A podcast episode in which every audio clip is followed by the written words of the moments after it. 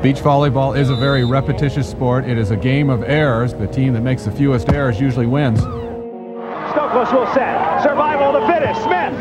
Here comes Frohoff. Stop! Und das ist der Matchball für Emanuel Rego und Ricardo Galo Santos. Caipirinha wird in Fässern geliefert.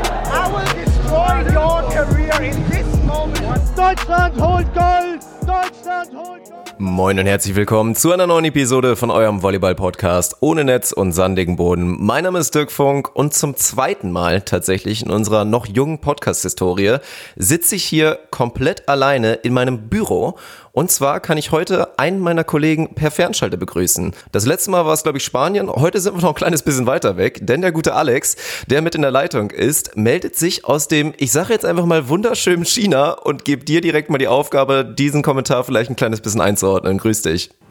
Grüß dich, Dirk. Äh, oder Nihao, sagt man, glaube ich, hier aus China. Äh, wunderschön. Äh, ich weiß nicht, wie sehr ich es ausführen soll. Ist es nicht. Das habe ich ja vorher schon mal geteasert in unseren Gesprächen.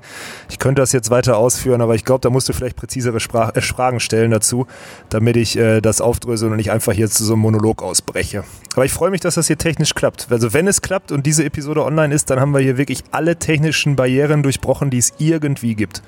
Ja, das kann man auf jeden Fall sagen. Also wir geben hier alles für unsere Onuspen und man muss natürlich auch nochmal zugeben, das ist hier schon Versuch zwei. Also die erste technische Lösung, die wir eben hatten, hat nicht hingehauen. Also jetzt irgendwie per WhatsApp-Call und das dann am Ende durch viel Magie dann zusammenzuschneiden für euch. Ja, wir hoffen einfach mal, dass es klappt. Wenn ihr jetzt weiterhört, dann hat es auf jeden Fall geklappt. Das ist schon mal die gute Nachricht und dann schauen wir mal, wie es weitergeht. Aber ja, das ist, glaube ich, Punkt eins, den du mir da eben ja auch schon mal ein bisschen eröffnet hast, was einem ja gar nicht mehr so auffällt. Also klar, China, man hat, denke ich mal, so ein, zwei Ass Assoziationen, gerade was auch das Politische angeht und dass vielleicht da auch von oben ganz gerne mal so ein Riegel vorgeschoben wird, was so gewisse Auslebmöglichkeiten der Bürger angeht. Aber es geht ja mit so simplen Sachen los. Du kannst jetzt nicht einfach irgendwie Instagram mal kurz nachgucken oder Facebook aufmachen, irgend sowas. Das geht ja gar nicht in China. Nee, das ist leider überhaupt nicht möglich. Also erstmal hast du ja gerade schon richtig gesagt, massivst kommunistischer äh, Staat hier und die wollen ihre Bürger anscheinend nicht westlicher werden äh, lassen und deswegen haben die hier wirklich alle sozialen Netzwerke gesperrt, haben dann eigene Lösungen dafür. Klar, man sieht die Leute hier auch nur am Handy hängen, äh, massiver als in Europa, ich glaube jemals vorstellbar. Also selbst die ältesten äh, Mitbürger hier, die sitzen im Restaurant am Handy und schicken Sprachnachrichten und sonstiges. Da ist Deutschland meilenweit hinterher. Aber du hast schon völlig recht, ohne einen VPN-Player, der dann irgendwie sich über Tokio, jetzt gerade bin ich glaube ich über Tokio eingewählt, also suggeriert quasi in meinem Handy, dass ich in Tokio bin. Und dadurch kann ich äh, auf die sozialen Netzwerke gehen, und deswegen auch überhaupt mit diesem WhatsApp-Call jetzt hier mit dir telefonieren. Also das ist schon Wahnsinn. Und das gekoppelt mit einem wirklich schlechten Internet äh, hier im Hotel. Ähm, plus alle Spieler sind hier und hängen abends auch in der Leitung. Heißt, für uns ist echt, also wenn die Leitung jetzt hier zwischen uns in dem WhatsApp-Call die ganze Zeit bestehen bleibt und wir die Episode hier runtergebrochen kriegen, dann haben wir wirklich, dann müssen wir uns auf die Schulter klopfen. Das ist ein Brett. Und dann kann es beim nächsten Mal nur besser werden. Das ist die gute Nachricht. Ja, mal schauen. Ich würde mal sagen, je nachdem, wie die nächste Woche so weiter ausgeht, werden wir mal schauen, ob es vielleicht eine zweite Episode dann auch noch aus China gibt. Und man konnte es jetzt natürlich mit Sicherheit schon ein kleines bisschen raushören. Und jeder kann sich ja denken, was du denn überhaupt machst. Ja, du feierst tatsächlich dein Comeback, muss man ja wirklich sagen. Es ist lange her und jetzt, zumindest in der nächsten Woche, wirst du endlich mal wieder aktiv am Ball sein, gemeinsam mit Svenedikt. Also Svenny und du treten ja an bei dem Drei-Sterne-Turnier im Qingsu. Qingsu ist das richtig? Qingsu, keine Ahnung. Ja, tretet keiner, da im glaub ich. Hauptfeld an. Deswegen geht's, glaube ich, für euch auch am Freitag erst für euch los. Quali beginnt am Donnerstag. Ja, und ich habe es ja natürlich mitbekommen, weil wir vorher kommuniziert haben. Ihr seid letzten Freitag schon angereist. Also wirklich eine komplette Woche vorher. Und da sind wir, glaube ich, schon bei dem ersten großen Punkt angelangt, den die wenigsten von unseren Hörern sich wahrscheinlich richtig vorstellen können. Nämlich den Punkt, ja, dass das wahrscheinlich notwendig ist, so viel früher wirklich loszufahren, loszufliegen natürlich und dann wahrscheinlich, ich gehe mal ganz stark davon aus, dass es jetzt auch kein Direktflug war, irgendwie aus Düsseldorf und ganz komfortabel mit irgendwie noch erste Klasse und so weiter. Thema Jacklag und so weiter. Also ja, gib uns mal einen kleinen Eindruck, wie lange du vielleicht überhaupt gebraucht hast, wie wir uns die ganze Reise vorstellen können und wie lange man dann wirklich ja braucht, um sich einigermaßen wieder leistungsfähig zu fühlen und in so eine Vorbereitung auf so ein Turnier zu gehen. Also erstmal muss ich dich um einen Tag korrigieren. Also gut, je nachdem, wie wir mit der Zeitverschiebung jetzt äh, arbeiten, könnte das sogar hinkommen. Wir spielen am Donnerstag im Hauptfeld, Mittwoch geht die Quali los, also sind wir nicht ganz eine Woche vorher da. Ah, wir haben echt, wir haben, wir haben fünf Tage vor Ort, sind Freitagmorgen, ich werde das mal ganz aufdröseln, ich glaube, das ist ganz interessant für die Leute draußen. Äh, und auch für dich, ne? Warst du schon mal irgendwo in Asien? Warst du schon mal außerhalb von Europa? Hast du überhaupt einen Reisepass, Dirk Funk? Äh, nein, nein und nein. Okay, dann hör gut zu, weil dann kannst du auch noch was lernen. So, ähm, wir, haben, äh, wir sind am Freitagmorgen um 8 Uhr aufgebrochen äh, mit dem Auto in Essen. Ich habe die Jungs, also Tommy, natürlich der beste Mann, ist natürlich auch dabei, und Sven am Hauptbahnhof in Essen abgeholt. Wir sind dann mit dem Auto nach Amsterdam, haben dort bei so einem Fernparkplatz geparkt, mit dem Shuttle uns zum Flughafen nach Amsterdam bringen lassen. Von dort dann nach Shanghai geflogen mit zweieinhalb Stunden Umsteigezeit. Dann in den, und das ist immer das absolute Highlight, in den Inlandsflug in China nach Nanning geflogen. So zweieinhalb Stunden. Man denkt ja auch so ein Inlandsflug, so eben mal kurz einmal hoch, einmal runter wie in Deutschland. Nein, es sind so zweieinhalb, drei Stunden, die dieser Inlandsflug gedauert hat. Und dabei hat man ja nur so ein Drittel Land durchquert hier. Ähm, dann geht es weiter von Nanning, weil wäre wär ja schön, wenn dann diese Großstadt wenigstens das Ziel wäre. Nein, es geht noch weiter in eine 4 Millionen Kleinstadt nach Kinsu. Äh, zwei Stunden mit dem Auto und jetzt sitze ich hier in dieser Hotellobby. Ich weiß gar nicht, ob man es im Hintergrund hört. Könnte sein, dass man im Hintergrund so beruhigende äh, Klaviermusik hört. Das ist äh, die Hotellobby, die hier noch irgendwie äh, Entertainment macht. Ja, so viel zu meiner Reise. Ich habe es gestoppt. Die Zeit war, meine Reisezeit waren knapp 24 Stunden, also irgendwie 23, 30 oder sowas. Ich habe extra gestoppt Scheiße. von Haustür ins Hotel und das war echt, also ja, also das ist schon immer eine harte, harte Nummer. Plus, wir sind jetzt sieben Stunden vor. Also bei mir ist jetzt gerade Viertel vor elf und bei euch müsste dann irgendwie 16 Uhr jetzt gleich sein oder sowas, ne? Ja, und wie lange hast du gebraucht? Sag mal ganz ehrlich. Also, ich meine, du bist das ja natürlich schon gewohnt, du hast das schon öfter miterlebt. Aber wie kann man sich das vorstellen? Zwei, drei Tage oder ist es jetzt bei dir immer noch so, dass du denkst, Mann, ich habe den alten Rhythmus immer noch drin und ja, eigentlich ist es jetzt für mich gerade nachmittags? Jetzt muss man dazu sagen, ich bin so einer, der, äh, also jetzt in dem Fall habe ich zum Beispiel immer nur irgendwie so kleine Powernaps gemacht in der, auf der Reise, um nicht, äh, im Endeffekt kommt man völlig übermüdet hier Samstagnachmittags an. Dann waren wir kurz beim Krafttraining äh, hier in dem hoteleigenen Gym, das ist auch sehr interessant. Äh, haben uns da so ein bisschen ins Schwitzen gebracht, alle Gelenke wieder halbwegs gerade gestellt, die Hüfte ein bisschen mobilisiert, ein bisschen Spannung auf alle, auf die ganze Muskulatur gebracht.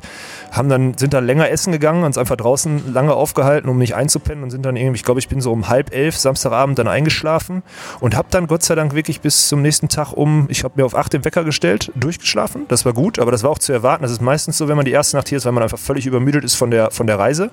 Und gestern jetzt die zweite Nacht, die ist dann schon mal so ein bisschen mehr tricky. Also ich habe mich, äh, man geht so um 12, legt man dann mal das Handy weg, beziehungsweise äh, macht alles aus und versucht dann zu schlafen. Bin dann relativ zügig eingeschlafen und habe es diesmal wirklich geschafft, durchzupennen bis 8. Also ich habe jetzt zweimal 8 Stunden am Stück durchgeschlafen und jetzt habe ich eigentlich, also normalerweise sagt man, die zweite Nacht ist die schlimmste. Da müsste man normalerweise dann entweder bis 4 Uhr wach liegen, weil man ja noch Nachmittag hat äh, zu der Zeit, in der man eigentlich pennen will. Oder man wacht irgendwie nach drei, vier Stunden auf, weil der Körper dachte, es ist ein langer Mittagsschlaf, wenn man müde war. Das sind so die Gefahren, die da sind. Ich hoffe, dass das heute Nacht, dass ich jetzt gleich einfach gegen zwölf ins Bett falle und dann ja, durchpennen wieder. Weil dann hätte ich es wirklich geschafft, dann wäre ich in dieser Zeitzone angekommen. Hier, das wäre ganz gut. Gott, oh Gott, das hört sich wirklich nach einer maximalen Tortur an. Und natürlich rein kulturell ist es ja auch durchaus auch mal ein Schock, wenn man da so durch so eine Markthalle geht. Man konnte bei, bei dir schon bei Instagram so ein, zwei Eindrücke gewinnen. Gut, einerseits, man könnte jetzt da wirklich einen kompletten Real Talk draus machen und sagen, nur weil die Chinesen halt irgendwie Frösche und meinetwegen auch mal die andere Katze und so weiter essen, inwiefern das jetzt wirklich viel besser ist, als so ein hochintelligentes Tier wie so ein Schwein zu essen, steht auf einem anderen Buch, also vielleicht auf einer anderen Seite des Buches. Ich will jetzt hier keinen Veganer-Talk raushauen. Ja, aber du hast vorhin schon, glaube ich, rausgehauen und darauf will ich direkt mal eingehen, um auch vielleicht ein kleines bisschen auf das Turnier zu kommen. Du meintest vorhin schon, als auch Tommy noch mit im Zimmer war, Mensch, Tommy, die Scheiße mache ich nicht nochmal. Also das, egal wie es ausgeht, China, das war für mich das letzte Mal. Also ist das wirklich so? Oder ist es dann vielleicht auch so ein bisschen noch das Turnierergebnis? Wir werden, glaube ich, gleich mal drauf kommen, wie eure Chancen überhaupt hier so stehen bei diesem Drei-Sterne-Turnier. Und ich würde direkt schon mal behaupten, als kleinen Spoiler, sieht gar nicht so schlecht aus. Also sagen wir mal so, wenn das Turnier sehr erfolgreich für euch ausgeht, vielleicht mit so einem potenziellen Halbfinale, worauf man immer schielen könnte. Ändert das vielleicht noch ein kleines bisschen was oder steht es für dich jetzt wirklich in Stein gemeißelt? Diese Tortur China gebe ich mir einfach nicht mehr. Boah, ey, das ist, das hast du natürlich die Frage auch sehr gut gestellt. Aber unabhängig von dem Ergebnis hier, also wenn ich es vermeiden kann, dann muss ich da wegbleiben. Das habe ich damals schon vor vier Jahren oder fünf Jahren mit Stefan Winscher festgestellt. Wenn wir es irgendwie vermeiden können, aus punktetechnischen Gründen, dann bleibe ich aus diesem Land weg. Man darf jetzt nicht vergessen, es ist eine, ich will jetzt, wie gerade schon, wie du auch, ich will keinen verurteilen, der hier Frösche isst oder sonstiges. Das ist halt so. Jetzt muss man dazu sagen, meine Instagram-Story war auch aus dem Supermarkt.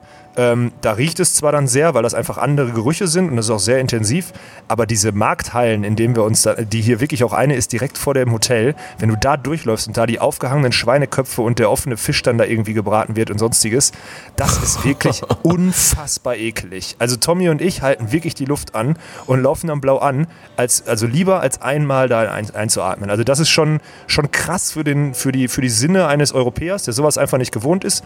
Ich bin Gott sei Dank jetzt nicht so also ich reagiere auf sowas nicht so mit Ekel. Also der Geruch ist ekelig, aber wenn ich das sehe, finde ich es nicht so schlimm. Hier gibt es aber auch Spielerinnen, die die Augen zumachen, wenn die irgendwie über die Straßendinger laufen oder so, weil es wirklich kulturell einfach sehr, sehr anders ist. Also die definieren hier zum Beispiel Sauberkeit definitiv anders. Ja, und das ist schon, ist schon eine Einbuße. Aber es ist einfach, also die größte Barriere ist einfach die Sprachbarriere. Weil ich glaube, viele da draußen, die werden jetzt sagen, ich war ja schon mal in China oder sonstiges, aber Leute, Kinsu ist nochmal eine ganz andere Nummer als Shanghai, als Peking oder als die anderen Städte, die man sieht, weil, kennt, weil die sind wirklich noch halbwegs westlich und da findet man auch mal unter 100 zumindest einen, der dir auf Englisch irgendwas antworten kann.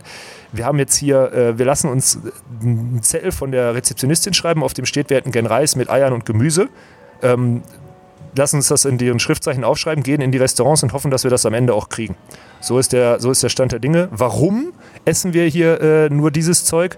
Weil uns von Konsum vom Fleisch abgeraten wird. Ich glaube, weil die da Steroide in ihre Tiere pumpen oder so, damit die schneller wachsen, damit die alle satt kriegen hier. Und äh, ja, das heißt, wenn wir zurückkommen aus China und uns eine Woche aus, äh, von dem Fleisch hier ernährt haben, könnte es sein, dass wir positiv getestet werden.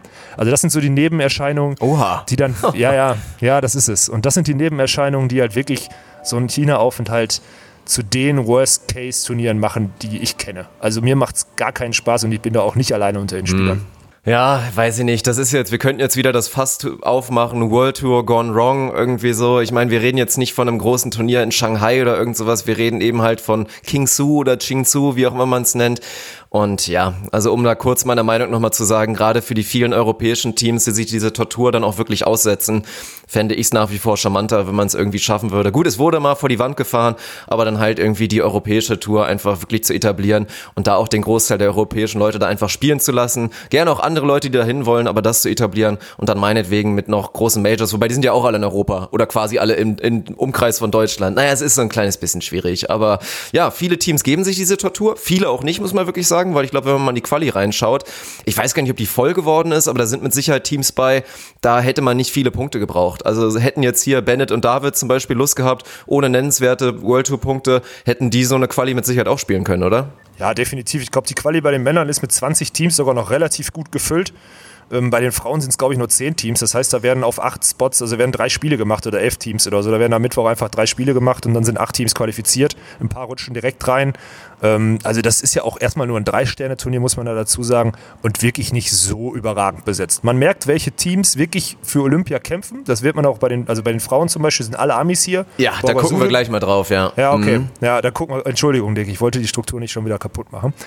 Ja, es ist, also es gibt, also sagen wir es mal so, die Top-Teams sind nicht hier, natürlich. Aber es gibt halt wirklich viele Teams, die sich, die auch gerne um diese Reise hierhin drumherum kommen. Ich meine, ich weiß nicht, ob man es auf meiner Instagram-Story viele Folgen mir auch äh, gesehen hat. Wir haben ja dann auch vorher noch Stress, um ein Visum zu beantragen. Da muss man irgendwie ein zwölfseitiges Pamphlet ausfüllen, obwohl man eigentlich eine Einladung, eine offizielle Einladung vom chinesischen Verband hat. Die muss man dann einreichen, dann überweist man 125 Euro pro Visum.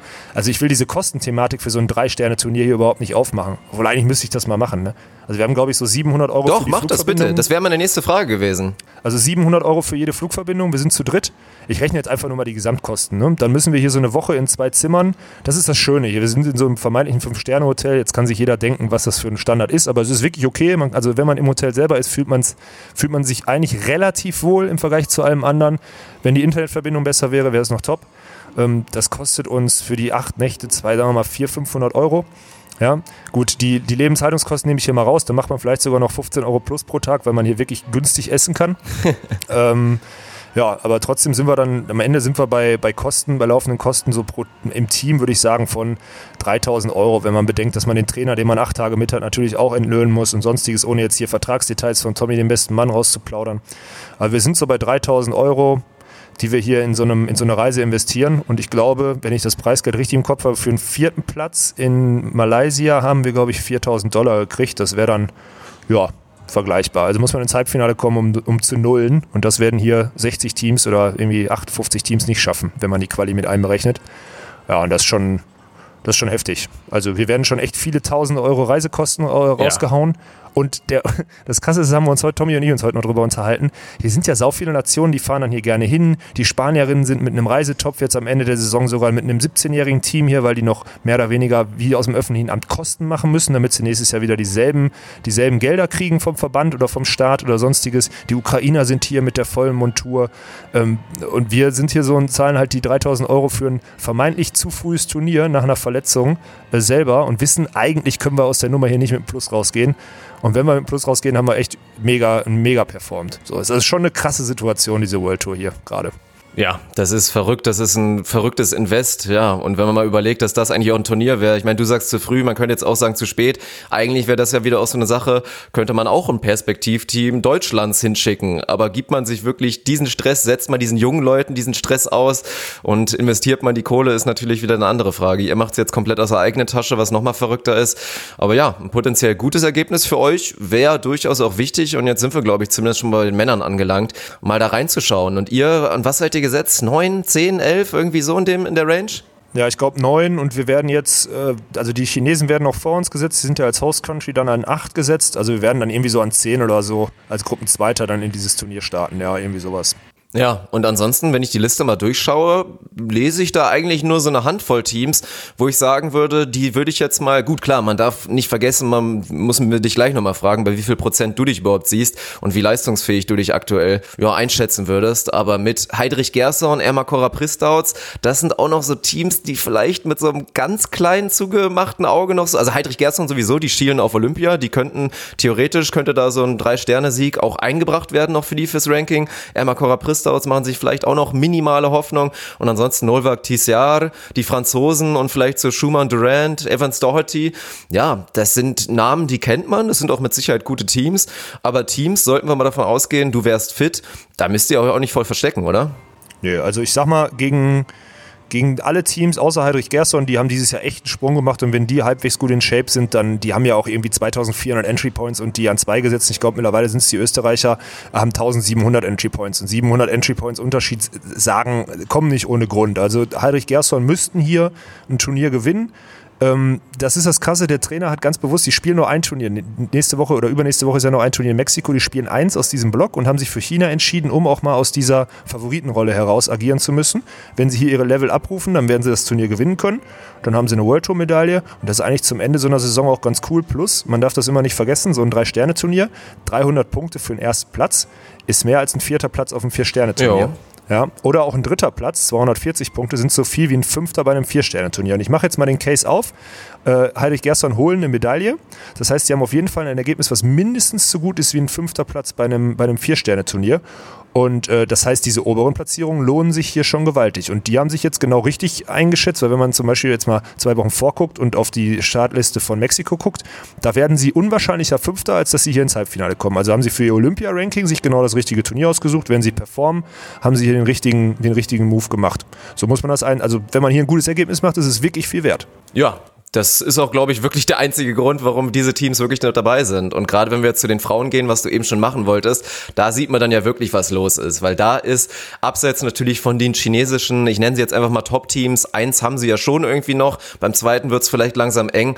Aber da sehen wir ja unter den ersten fünf erstmal die Amis, also alle Amis, bei denen es noch richtig brenzlig wird und die Ergebnisse vor allen Dingen brauchen, sind da. Hugh Summer sind da, Clay Sponsel sind da, selbst eine Carrie Walsh gibt sich mal wieder den ganzen Hustle, also neben den ganzen Country-Quotas Raptors, die die jetzt im letzten Jahr in den letzten 365 Tagen gespielt hat, reist die auch da nochmal nach China, obwohl die, glaube ich, schon 14 Turniere oder vielleicht sogar schon mehr im Olympia-Ranking haben, wollen sie auch unbedingt, weil der Kampf, es werden ein paar wenige Punkte entscheiden, wer da diesen zweiten Spot vor allen Dingen der US-Amerikanerin bekommt. Und da, ja, selbst auch Walt Jennings und Brooke Sweat da, dann hast du natürlich die Top-Australierinnen, denen noch viele Ergebnisse fehlen, mit einer Atacho del Solar und einer Taliqua Clancy und ja, Borgasude ebenfalls da. Also sehr, sehr, sehr, sehr spannend. Gerade bei den Frauen wird es natürlich enorm sein, das Leistungsgefälle. Also da muss man vielleicht am ehesten gucken, wer dieser fünf Top-Teams bei so einem Drei-Sterne-Turnier, das muss man ja wirklich sagen, also für ein Drei-Sterne-Turnier in der Spitze, brutales Niveau. Für das Team, was dann das Halbfinale verpassen wird, ist es automatisch eine kleine Entscheidung.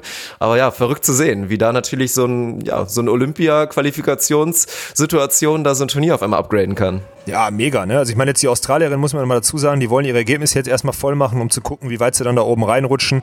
Ähm, und gucken dann wahrscheinlich auch hinten raus nächstes Jahr, das hatten wir auch in unserer Olympic Ranking äh, Episode besprochen, um mal zu gucken, welche Ergebnisse sie dann überhaupt spielen müssen. Sie nehmen das jetzt hier in der Nähe auf jeden Fall mit ähm, werden wahrscheinlich auch wieder gut performen, wenn die beiden fit sind. Ja, bei den Amis, hast du schon richtig gesagt, da wird es ein Hauen und ein Stechen. Am Ende ist es so, ich glaube, eine Carry also da wird wahrscheinlich nur eine Finalteilnahme oder vielleicht noch ein dritter Platz irgendwie ein Ergebnis sein, was eingeht, aber die Chance nehmen sich die Amis, die fahren hier hin und wollen eine 1 bis 3 Platzierung machen, um ihre, um, um ihre Ergebnisse noch ein bisschen aufzubessern. Ich tippe sogar, dass wahrscheinlich nur eine Finalteilnahme am Ende dieser Olympia-Quali äh, ja, als Ergebnis bei den Amis mhm. wirklich reingeht, also ein 270er oder ein 300er Ergebnis. Ja, und Borgasude, mit denen habe ich, vorhin haben wir noch mit den Abend gegessen, die sind heute erst angekommen. Muss ich ganz ehrlich sagen, die, die spielen einfach gerne Beachvolleyball und äh, ja, wollen jetzt ein Turnier, wollen einfach die Turniere spielen und finden es ganz cool, weil sonst wäre so lange Wettkampfpause gewesen. Und wir haben die beiden ja auch kennengelernt und sie sind ja auch spielfähige und fertige Spielerinnen, die auch Reisen gewohnt sind, die lassen sich das hier nicht nehmen und gehen die ganze Sache auch locker, aber fokussiert halt an. Wenn die am Ende Fünfter werden, ist es nicht schlimm. Dann haben sie ein Turnier gespielt, um dann in Mexiko richtig zu performen, aber haben zumindest nicht so eine mega lange Pause. Also ich finde die Philosophie von den beiden ganz gut. Anscheinend passt es auch im Umfeld so sehr, dass sie sich die Kohle hier ohne Probleme äh, leisten können. Ja, das klingt doch, also ich, ich will keinen verurteilen, der jetzt hier hinfährt. Ich finde es ein bisschen komisch, das hast du vorhin schon angedeutet, dass kein Nachwuchs- oder Jugendteam da ist. Ich glaube, da sind gerade, also man kriegt ja nicht so viel mit, da sind wahrscheinlich auch ein paar strukturelle Veränderungen, gerade bei den Anschlussteams oder sonstiges. Ich verstehe, nicht, ganz ehrlich, in dem einen Case verstehe ich es nicht. Kürzinger Schneider waren bis vor kurzem noch ähm, bei der Militär-WM, die hier auch in China stattgefunden hat. Klar, kann auch stundenlang weg gewesen sein, aber trotzdem waren die schon mal hier. Die hatten ein Visum. Meiner Meinung nach hätten die hier spielen müssen. Die hätten hundertprozentig die Quali geschafft, wenn sie nicht sogar direkt im Hauptfeld gewesen wären. Wahrscheinlich wären sie direkt im Hauptfeld gewesen. Und dann muss man dieses Turnier spielen im Hinblick auf eine gute Ausgangsposition nächstes Jahr. Egal, ob man Team 5, 6, 7 oder 8000 ist. Also da eine kleine Kritik an die beiden oder an die Planung der Trainer oder was auch immer. An jeden Jugendspieler boah, ganz ehrlich, hier ohne Betreuer, ohne Trainer hinzufahren, wäre auch eine ganz schöne Katastrophe hier in China. Man wäre echt aufgeschmissen. Ähm, das haben die anderen Nationen anders. Ja, ja, Die, nehmen, die anderen Nationen haben ihren Trainer dabei, der ja schon ein paar Mal hier war. Die nehmen die Spieler an die Hand. Sven hatte letztes Jahr das erste Mal, als er in China war, mich so ein bisschen, der ihn da durchgeführt hat. Das hat er auch heute nochmal gesagt, dass es echt wichtig ist, beim ersten Mal jemanden dabei zu haben, der nicht das erste Mal hinfährt. Und jetzt hat er mit Tommy und mir natürlich zwei ja, China-Veteranen dabei. Also um den müssen wir uns keine Sorgen machen. Aber so ist so die, der Stand der Dinge. Also Kürzinger Schneider, äh, ja, gerne mal Statement, warum ihr nicht gespielt habt, wenn ihr zuhört. Ja, ist schon eine spannende Geschichte. Also ich meine, allgemein ja auch spannend. Es gab ja, wir haben auch schon mal so ein bisschen drüber spekuliert und man hätte ja auch von außen mal drauf gucken können und mal überlegen können, oh, werden die beiden überhaupt noch weiterspielen nächstes Jahr zusammen? Aber spätestens seitdem das ja eigentlich fest ist, hätte man ruhig mal mit so einer Teilnahme rechnen müssen. Aber mal schauen. Hoffentlich kriegen wir da ein Statement. Wäre auf jeden Fall interessant für, für uns und natürlich vor allen Dingen für unsere Hörer, ja, auf jeden Fall. Ja, da werden wir, ich hoffe mal, also ich könnte mir vorstellen, dass Sarah da uns zuhört sogar. Und dann äh, ja, wird die sich melden, denke ich. Ja, wie kann man sich das dann ansonsten vorstellen? Gerade jetzt auch für, für jemanden wie Sven. Also, wir haben über das Thema Internet schon gesprochen. Also auch das Szenario eigentlich, sich auf dem Hotelzimmer einzuschließen, abseits der Trainingsanheiten, ist ja vielleicht auch gar nicht mal so attraktiv. Aber findet das dann trotzdem statt und man möchte irgendwie eher weniger dann von dem, von dem kulturellen Leben mitbekommen, da im, im schönen Xingsu nicht?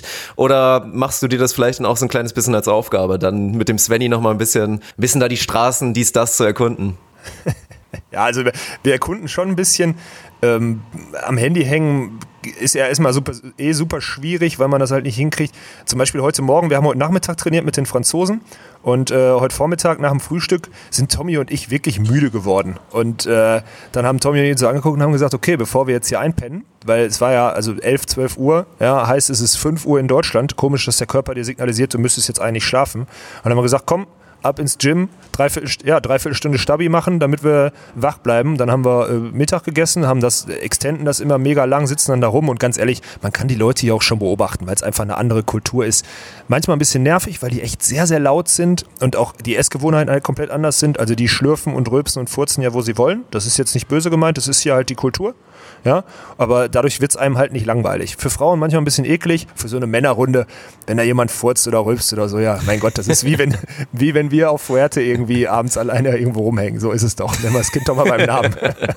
Und ich wollte mal sagen, wenn, wenn du schon sagen kannst oder du dich beschweren kannst, dass andere Leute laut sind, dann soll das schon was heißen. Weil, also ich glaube, in so der einen oder anderen Runde, wo ein Herr Walkenhorst vertreten ist, äh, kann man das vielleicht auch mal behaupten. Naja, sehr, sehr interessant. Aber dann kommen wir nochmal zum Schluss wirklich auf die, ja, auf die eigenen Erwartungen. Und fangen wir erstmal bei dir an. Wie gehst du in dein, in dein erstes Turnier nach, nach so einer langer Pause? Also schaffst du es da, deine Erwartungen vielleicht auch ein kleines bisschen zu relativieren oder bist du jetzt einfach richtig heiß auf Ballsport und deswegen fällt es dir schwer, vielleicht auch da irgendwie, ja, nicht irgendwie mit auch vielleicht höheren Zielen ranzugehen?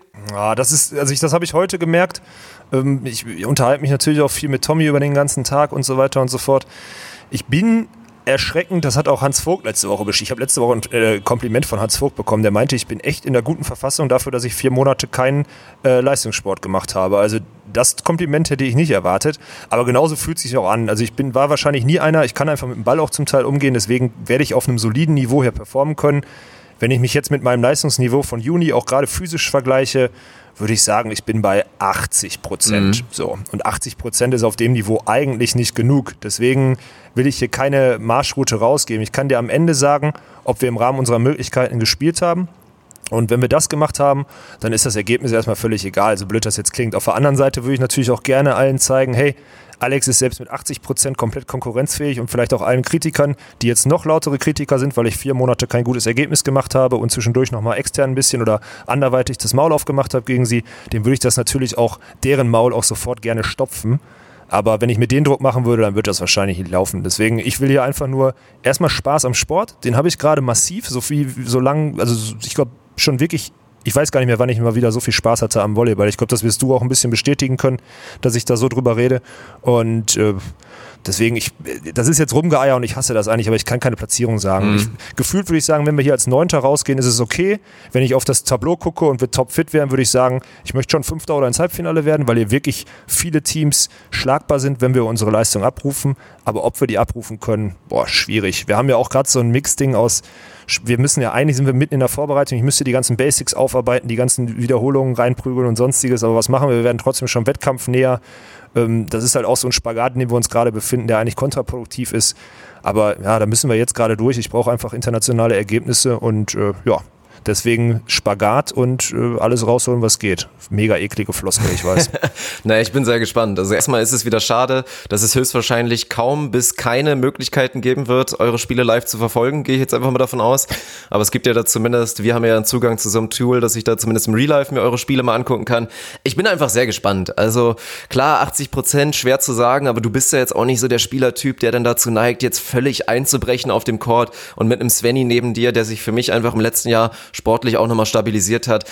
Ja, traue ich euch vielleicht so eine kleine Überraschung zu. Ich will die Erwartungen jetzt auch nicht zu hoch stecken, aber ich würde, wenn ich tippen müsste, würde ich wahrscheinlich in so einem, würde ich auf den fünften Platz gehen und dann vielleicht mit bisschen Hoffnung und ein bisschen Magic ist da theoretisch auch selbst mit 80 Prozent vielleicht ganz eventuell ein Halbfinale drin. Naja, wir drucken, wir drücken auf jeden Fall die Daumen und schauen mal auch mal, wie es die nächsten Tage weitergeht und was ihr noch so alles erlebt in China. Wird man allerspätestens auf jeden Fall auf deinem Instagram-Account sehen oder vielleicht auch mal auf dem Account des Volleypods, der übrigens kurz davor ist, die 4K zu erreichen. Also fast 4000 Abonnenten und an der Stelle natürlich mal der Aufruf. Wir wissen, dass deutlich mehr Leute den Podcast hören, als unseren Instagram-Account abonnieren und das ist natürlich ein mittelschwerer Skandal. Eigentlich hätten wir mal gedacht, das müsste eigentlich andersrum sein weil fast jeder Instagram hat und die wenigsten halt die Geduld mitbringen, hier so eine Stunde oder zwei Stunden Gesabbel sich anzuhören. Tatsächlich ist es andersrum. Also bitte tut uns einmal den Gefallen, unterstützt uns auf der Road to 4K und dann sind wir auch angelangt bei unserem zweiten großen Segment heute. Und das ist, glaube ich, dein Lieblingsthema. Kann man direkt mal sagen, Frauenvolleyball. Nein, jetzt hast du mich verraten. Ich glaube, das hat da draußen jeder mitgekriegt, dass ich, also wenn es ein dünnes Thema bei mir gibt, ähm, dann ist das Frauenvolleyball. Also da bin ich einfach wirklich auch von den Personalien oder so echt sehr, sehr schlecht aufgestellt und da bin ich echt froh, dass ich mit dir einen absoluten Spezialisten an meiner Seite habe, der mich da so ein bisschen durchführt. Ich habe jetzt echt meine Hausaufgaben gemacht, aber ich bin, also ich bin so eingelesen und so eingearbeitet in die erste Bundesliga Frauen wie noch nie. Aber ich glaube trotzdem, dass du besser dabei bist. Aber gut, das ist, äh, wann, ich möchte noch eine Sache. Wir müssen auf jeden Fall noch ganz kurz oder danach über die Herren-Bundesliga sprechen, über das, was da geschieht. Also so zwei, drei Minuten muss ich mir irgendwann nochmal geben, weil das finde ich auch äußerst interessant. Aber ich will jetzt nicht ums Frauenthema drumherum, nur damit du mich nicht falsch verstehst. Na, noch, dann machen wir es direkt. Dann machen wir es direkt, weil ansonsten weiß ich, dann hast du das die ganze Zeit so fickerig im Hinterkopf und ja. dann kannst du dich nicht richtig fokussieren auf die Ladies. Also das können wir nicht machen. Dann fangen wir erst mit den Männern an, einmal kurzes Update zu geben. Sind wir auch unseren Hörern natürlich schuldig und dann wollen wir genau das, was wir letztes Mal mit Thomas gemacht haben. Dieses Mal wird es natürlich ein bisschen schwieriger, weil wir nicht so einen geisteskranken Experten an unserer Seite haben, der der uns da durch die Liga führt, sondern das mussten wir alleine machen, haben uns natürlich ein bisschen weitergebildet, auch ein, zwei Quellen angezapft, natürlich wie wir es immer machen und dann schauen wir da gleich drauf. Aber ja, dann erzähl uns doch mal, was da so passiert ist in den letzten Tagen bei den Männern. Ja, ich habe ja letzte Woche, ich habe wirklich Mittwoch und Donnerstag echt die Chance genutzt. Also Donnerstag kam ja erstmal auf Sport 1 äh, Gießen gegen Düren und da musste ich natürlich zugucken, auch aufgrund unserer jetzigen Verbundenheit. Ist es bei dir auch so, da würde ich mir direkt mal fragen, dass du jetzt schon irgendwie so Düren ein bisschen mehr verfolgst, nur weil wir mal einen Tag mit den Jungs verbracht haben? Also ich folge jetzt auch den ganzen Spielern und ist das so bei dir oder bist du da, bist du da äh, ja, so, ja, so also, Hase? Na klar, also ich war ja vorher auch quasi schon, ich war vorher auch eigentlich quasi schon Düren-Fan, muss man so ein bisschen sagen. Also die SVG, deswegen wird auch schwer abzulösen. Ich bin natürlich gebürtiger Lüneburger und werde da immer meinen Lüne-Hüden vor allen Dingen die Daumen drücken. Aber natürlich ist man dadurch jetzt auch schon so ein bisschen mehr Düren-Fan wieder geworden. Also ich meine, die, das Team fand ich schon immer geil, fand ich seit Jahren geil. Ich finde aber vor allen Dingen jetzt, wo man die ganzen Charaktere kennenlernen durfte und gesehen hat, und da haben wir schon drüber gesprochen, das ist einfach eine super Truppe. Also dieses Mal die Chemistry und allgemein dieses Comfort Zone Level zu haben, was glaube ich die Dürener so in ihrer Umkleide haben und auf dem Feld, wird glaube ich in der Liga schwer zu erreichen sein, weil das ist wirklich der perfekte Mix aus einfach einer eingeschworenen Truppe mit vielen Veterans, mit vielen alten Charakteren, sei es ein Sebastian Gewert, sei es die beiden Mittelblocker André und Brossock oder natürlich ein, mit einem Anführer wie Thomas Kotschian, aber auch die Jungen wirklich, die jetzt dazu gekommen sind. Also sehr, sehr viele gute, nette Jungs, die den Kopf auf, an der richtigen Stelle haben und deswegen kann man da eigentlich auch schwer nicht irgendwie Fan sein von denen. Ja, ja gut, dann geht's mir nämlich, geht, mir geht's nämlich ähnlich. Ich bin ja auch so Lüneburg-Sympathisant, auch wegen Stefan Hübner und der ganzen Story, die dahinter hängt, aber jetzt bin ich schon mit Düren halt auch echt so ein bisschen weil man auch ein paar Insights mitgekriegt hat und die Charaktere so ganz anders kennengelernt hat, da bin ich schon tief drin. Deswegen habe ich mir den letzten Donnerstag angeguckt und ich war riesig enttäuscht. Äh, Düren hat einfach 1 zu 3 in Gießen verloren,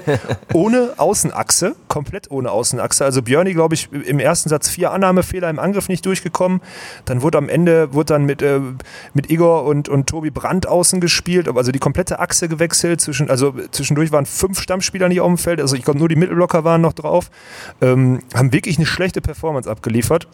Äh, Thomas hat sich danach auch ziemlich kritisch gezeigt, so meinte so, oh, das war kein gutes Spiel von uns und so weiter und so fort.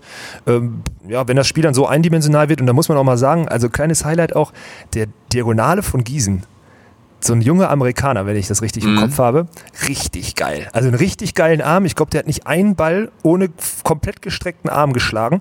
Geht dann zum Teil drüber, geht oben wild dran, außer Transition Vollgas. Also das war ein, war ein geiles Spiel. Ich würde nicht sagen, dass das Spiel auf mega hohem Niveau war, aber das war umkämpft und war schön zu sehen, so ein paar gute Highlights waren dabei. So, da will ich nur dazu sagen. Und dann habe ich Mittwoch, und das war total interessant, habe ich, ich habe mir bei Sport Total TV Konferenz reingezogen. Ich habe Berlin gegen Haching auf einem Screen, Screen geguckt und äh, Lüneburg gegen Friedrichshafen auf dem anderen. Also habe ich quasi die anderen vier Top-Teams vermeintlich mal gescoutet. Ähm, ja, Friedrichshafen entgegen unserer Ansage, jetzt mit lupenreiner Weste, glaube ich, oben auf, äh, äh, ähm, in der Tabelle, beziehungsweise bis zum Wochenende oben gewesen, äh, haben wie gegen Bühl gegen Lüneburg auch schon hinten gelegen. Ich will nicht sagen, dass sie das Spiel verlieren müssen, aber zumindest einen Punkt lassen müssen und drehen sich da irgendwie raus und holen die Punkte aus Lüneburg mit. Also völlig, völlig wild. Ich muss aber eins sagen, ich bin jetzt sehr sicher, dass wir nicht Quatsch erzählt haben. Friedrichshafen ist nicht so stark wie die letzten Jahre. Wirklich nicht. Lüneburg muss ich noch ein bisschen finden. Die haben Potenziale. Ich sehe die auch nicht ganz so gut. Ähm, Haching hat für mich einen überragenden Diagonalen. Berlin kann wechseln ohne Ende, bringen halt Krankin und, und Patch einfach. Das war schon ein richtig geiles Spiel. Ähm, das war, also wir haben bis dahin, würde ich sagen, wir haben das alles richtig gedeutet. Und jetzt fährt Haching gestern nach Düren und verliert. Düren verliert letzte Woche in Gießen. Also die Bundesliga, um das jetzt einfach nur mal kurz zu sagen, die muss sich erstmal noch ein bisschen finden, ein paar Spieltage. Und dann wird die auch richtig heiß. Weil das Durchschnittsniveau, wenn du da einmal ein bisschen nachlässt, dann äh, es in die Hose. So, das wollte ich eigentlich nur einmal loswerden. Ja, also da Thomas ja irgendwie auch schon ein kleines bisschen angedeutet. Also klar, welche Teams da vielleicht auch den größten Sprung machen oder wer da am meisten überrascht, ist dann ja am Ende die größte Frage und die wir auch abwarten müssen. Aber es ist schon schön und spannend zu sehen. Und auch gerade auf den Herrn, auf den du ja eben noch mal kurz eingehen wolltest. Ich glaube, der gute Michael Waxter ist es, den du da eben so gelobt hast mit seinem wunderschönen ja. Arm. Ja, selbst so Teams wie Gießen, die neu in der Liga sind, sind inzwischen der Lage, also man kann jetzt hauptsächlich wahrscheinlich sagen, gutes Scouting, weil die Jungs werden dann vom College geholt und landen da wirklich mit viel viel Potenzial. Erstmal, ja, auf dem Sprungbrett Bundesliga würde ich es ja einfach mal nennen, weil wahrscheinlich auch so ein, so ein Herr Wexter höchstwahrscheinlich in den nächsten zwei, drei Jahren eher vielleicht nochmal mit ein bisschen hochdotierteren Vertrag irgendwo anders spielt, in einem anderen Land. Aber das ist schön zu sehen, dass da eigentlich alle Teams inzwischen auch diesen Zugang haben zu, ja, großen Talenten und was die Liga einfach besser macht, was die Liga stärker macht. Und das sehen wir jetzt, glaube ich, hauptsächlich gerade und was die Liga jetzt auch in diesem Jahr wieder so spannend macht. Ja, da kann ich eigentlich nichts hinzufügen. Gerade dieses Scouting-System ist überragend, also Hut ab. Und das hat auch, glaube ich, der Manager von Gießen in der Live-Übertragung auch gesagt. Sie hoffen, dass sie den noch irgendwie halten können, den jungen Mann. Aber das wird natürlich auch für so einen Verein sau schwer. An der Stelle nochmal auch ein Lob, weil ich auch weiß, dass gerade so die Social-Media-Leute von den Grizzlies zuhören, die machen da gute Arbeit. Dieses Branding mit den Bären und die Halle und die Stimmung und so weiter und so fort. Also das war wirklich einer TV-Übertragung aller Ehren wert. Es hat wirklich Spaß gemacht, da der, der Atmosphäre zuzugucken. Also für einen Neuling in der Liga Liga, Hut ab. Ja, und muss man ja, also das ist ja genau das Ding, ist ihn ja letzte Saison schon erfahren, Jerome Claire, der da die Liga auseinandergeschossen hat, der wechselte natürlich direkt zu Haring, weil er wahrscheinlich das Doppelte, vielleicht sogar das Dreifache verdient und da müsste man ja eigentlich immer Sorgen haben um so einen Aufsteiger und sagen, oha, so steigen die jetzt direkt wieder ab, schaffen die es überhaupt irgendwie so einen Mann zu ersetzen und dann holen sie auf einmal den nächsten Kracher aus dem Köcher. Also das sind ja die Stories, die natürlich auch eine SVG Lüneburg auf einem höheren Niveau in den letzten Jahren so gut gemacht hat, immer wieder die Abgänge mit neuen guten Leuten, mit gutem Scouting wieder setzen zu können. Ja, und das ist dann so ein Schlüssel für einfach ein Team, was nicht den höchsten Etat hat, mit Sicherheit nicht, hat Lüneburg ja auch nicht dafür, dass sie seit Jahren auf hohem Niveau spielen. Ja, das ist äh, sehr, sehr interessant und schön zu sehen. Ja, das war es auch schon mit meinem, äh, mit meinem Gedanken an die Männer. Wir können jetzt gerne zu den Frauen wechseln. Ach nee, eine Sache habe ich noch übrigens. Da wird sich meine Freundin freuen. Die hat sich die, hat sich die Tommy Bester Mann Episode angehört. Hab ich einen Anschiss gekriegt, dass ich über meine Frauengeschichten oder sonstiges rede, weil da am Ende diese Geschichte mit dem, mit dem Continental Cup und der Finnin äh, aufgetaucht ist. Ja? Habe ich einen Anschiss gekriegt vom Allergemeinsten. Und jetzt wird sie sich nochmal freuen, dass ich das oute.